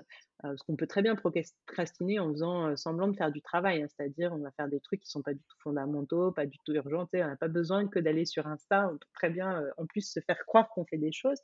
Donc j'aime bien faire attention à ça et de me dire: «Ben, est-ce que ça bloque ou est-ce que tu as besoin de repos?» et tu vois, j'essaye de répondre à la question et de comprendre. On arrive, pratiquement à la Voilà, fin, mais j'ai beaucoup, beaucoup reste, que parlé. il me reste quelques petites questions, qui sont, qui sont un peu ouais, c'est passé très, très vite. Mais là, du coup, si tu pouvais changer quelque chose dans ta vie avec une petite baguette magique, ce serait déjà, est-ce que tu changerais quoi que ce soit? Et si oui, qu'est-ce que ça serait? Je suis pas quelqu'un qui regrette et en fait, je me dis que cette petite baguette magique, elle on l'a toujours quelque part. Donc, quel je crois que c'est cette, j'ai cette vision de l'amélioration permanente. Donc, heu, si je sens qu'il y a quelque chose qui me plaît pas, bah, je sais que c'est à moi de faire en sorte et d'utiliser ma petite baguette magique pour le faire. Je sais juste que par moment, heu, c'est pas toujours magique et que des fois, ça prend un peu plus de temps qu'on le prend. Mais donc du coup, non, je continuerai à avancer hem, dans ce côté où je sais que je peux changer les choses. C'est dans mon pouvoir si si j'ai vraiment envie de le faire et si ça compte pour moi. Donc là, en ce moment, est-ce qu'on peut dire que tu es bien dans tes marques? Oui. Top. Et j'ai une petite dernière question, heu, ou plutôt avant-dernière question. Heu, ça fait pas si longtemps du coup que toi, heu, tu t'es lancée et je trouvais ça justement hyper intéressant d'aller, interroger, bah, une fondatrice, qui est finalement à ses débuts. Parce que, j'espère que dans, peut-être un ou 2 ans, j'irai te t'interviewer et que tu auras, plein, plein, plein de de de nouvelles choses à nous apporter et à nous raconter. Heu, mais, hem, le succès pour toi, c'est quoi? Moi, enfin, c'est quelque chose de très, heu, plus j'avance et plus je me dis que le succès ou plutôt la j'aime mieux le le terme de réussite que de succès. Parce que le succès a un côté que moi je trouve un peu plus, heu, tourné vers l'extérieur. Et je pense qu'au final, moi ce qui compte c'est plutôt la réussite parce que tu peux très bien quelque part te planter dans un projet. Et malgré tout en avoir tiré tellement de choses et avoir fait avoir pris les décisions tellement en fonction de qui tu es que, ben, voilà, peut-être des fois ça marche pas parce que c'est pas le bon timing et que tu as pas rencontré ou tu as pas su faire certaines choses, mais tant que tu te sens en accord avec toi-même et que tu apprends des choses, pour moi, c'est réussir, en fait, c'est ça. Je comprends. Non, Donc heu, des fois, ben, oui, tu as pas de pas le succès extérieur que que tu attendais et c'est là, tu vois, que du coup, peut-être le sens de Passage insolite prend aussi tout, heu, toute son ampleur. C'est que, bah, tu es pas là où tu pensais, heu, arriver en en traversant le passage, mais sur le chemin, tu as été tellement, honnête et aligné avec qui tu étais ou en tout cas dans cette volonté de le faire que, ben, tu arrives à quelque part quelque part et c'est très, très, très riche, en fait et tu vas avoir d'autres projets ou d'autres idées ou d'autres ressources pour faire autre chose, pour transformer tout ça. OK, top, merci. Et la dernière des dernières, est-ce que, heu, aujourd'hui, il y a des marques qui te fascinent, qui t'inspirent et heu, que tu aurais, que tu aimerais, heu, tu aimerais écouter justement qui se cache derrière? Heu, j'aime énormément, heu, Make My Lemonade avec Lisa Gachet parce que je trouve que, voilà, on sent que sa marque, elle est pleinement alignée avec qui elle est, que, son univers, il est créatif, riche, engagé et cetera donc ça, ça me plaît beaucoup. J'adore aussi, Martha Brooke qui est une, éditrice de papeterie anglaise et pareil, elle a un petit grain de folie et elle incarne sa marque, elle est dans le pink, le girly, mais avec tellement aussi de de subtilité et elle est drôle, elle se met, elle se met en avant, mais juste qu'il faut, tu sens que, tu vois, elle pétille, donc ça, c'est chouette. Après, heu, qu'est-ce que j'aime bien? Heu, il y a il y a plein de marques qui me parlent, mais heu, voilà, ces 2-là, c'est vraiment des marques, heu, où moi je trouve bah, c'est c'est tu vois, d'ailleurs, c'est des femmes qui les ont, heu, qui les ont Mmh. construites, heu, Ouais. avec qui en fait, c'est ça qui me touche, c'est de sentir qu'il y a une vraie ce mot, moi, je l'ai beaucoup utilisé et je sais qu'il est galvaudé, mais c'est quelque chose, moi, qui me parle profondément. Il y a une vraie authenticité, c'est-à-dire, tu vois, il y a pas de dé je pense pas qu'il y ait de décalage entre qui est la personne, que les choses font ces personnes font leur business avec leur cœur aussi et acceptent qu'il y ait des trucs qui marchent et d'autres qui marchent peut-être moins bien, mais heu, elles y croient et ça se sent, en fait. Ouais, je suis d'accord. Ah ouais, c'est chouette. Bah, écoute, merci. Je crois que j'ai fini de te faire, heu, trop cogiter. Enfin, ça, heu, je pense que tu continueras à cogiter quoi qu'il en soit. Oui. Mais heu, en tout cas, merci pour ta sincérité, pour tes mots, pour ta bienveillance. Heu, si on veut découvrir, heu, ton ton univers, où est-ce qu'on doit se rendre? Alors, ben, Instagram, à la fois pour Passage Insolite et Naya Kitsu, nos sites internet, le le podcast pour Passage Insolite, c'est déjà c'est déjà pas mal et puis après, ben, je suis je suis aussi, assez accessible, hein, soit en DM sur, sur Insta ou par mail. Je je suis vraiment quelqu'un qui aime échanger et et qui prend plaisir à à pouvoir, avoir des contacts avec les gens donc heu, faut pas hésiter. C'est noté. Je pense que c'est pas tombé dans l'oreille, de sourde. Écoute, merci beaucoup. De toute façon, je mettrai tous les liens, dans le dans le descriptif donc heu, donc voilou. Merci. Merci à toi et puis plein de bonnes choses, pour ton podcast et une belle, une belle réussite dans ce projet. Tu le fais aussi avec le cœur, donc c'est pour ça que ça me ça me touche et que j'ai été d'autant plus, heu, ben, ravie de pouvoir être, heu, honnête et sincère et de me livrer. Merci, super. Ça me touche. Bon, bah, écoute, à la prochaine. À la prochaine. Et voilà, j'espère que cet épisode t'a plu.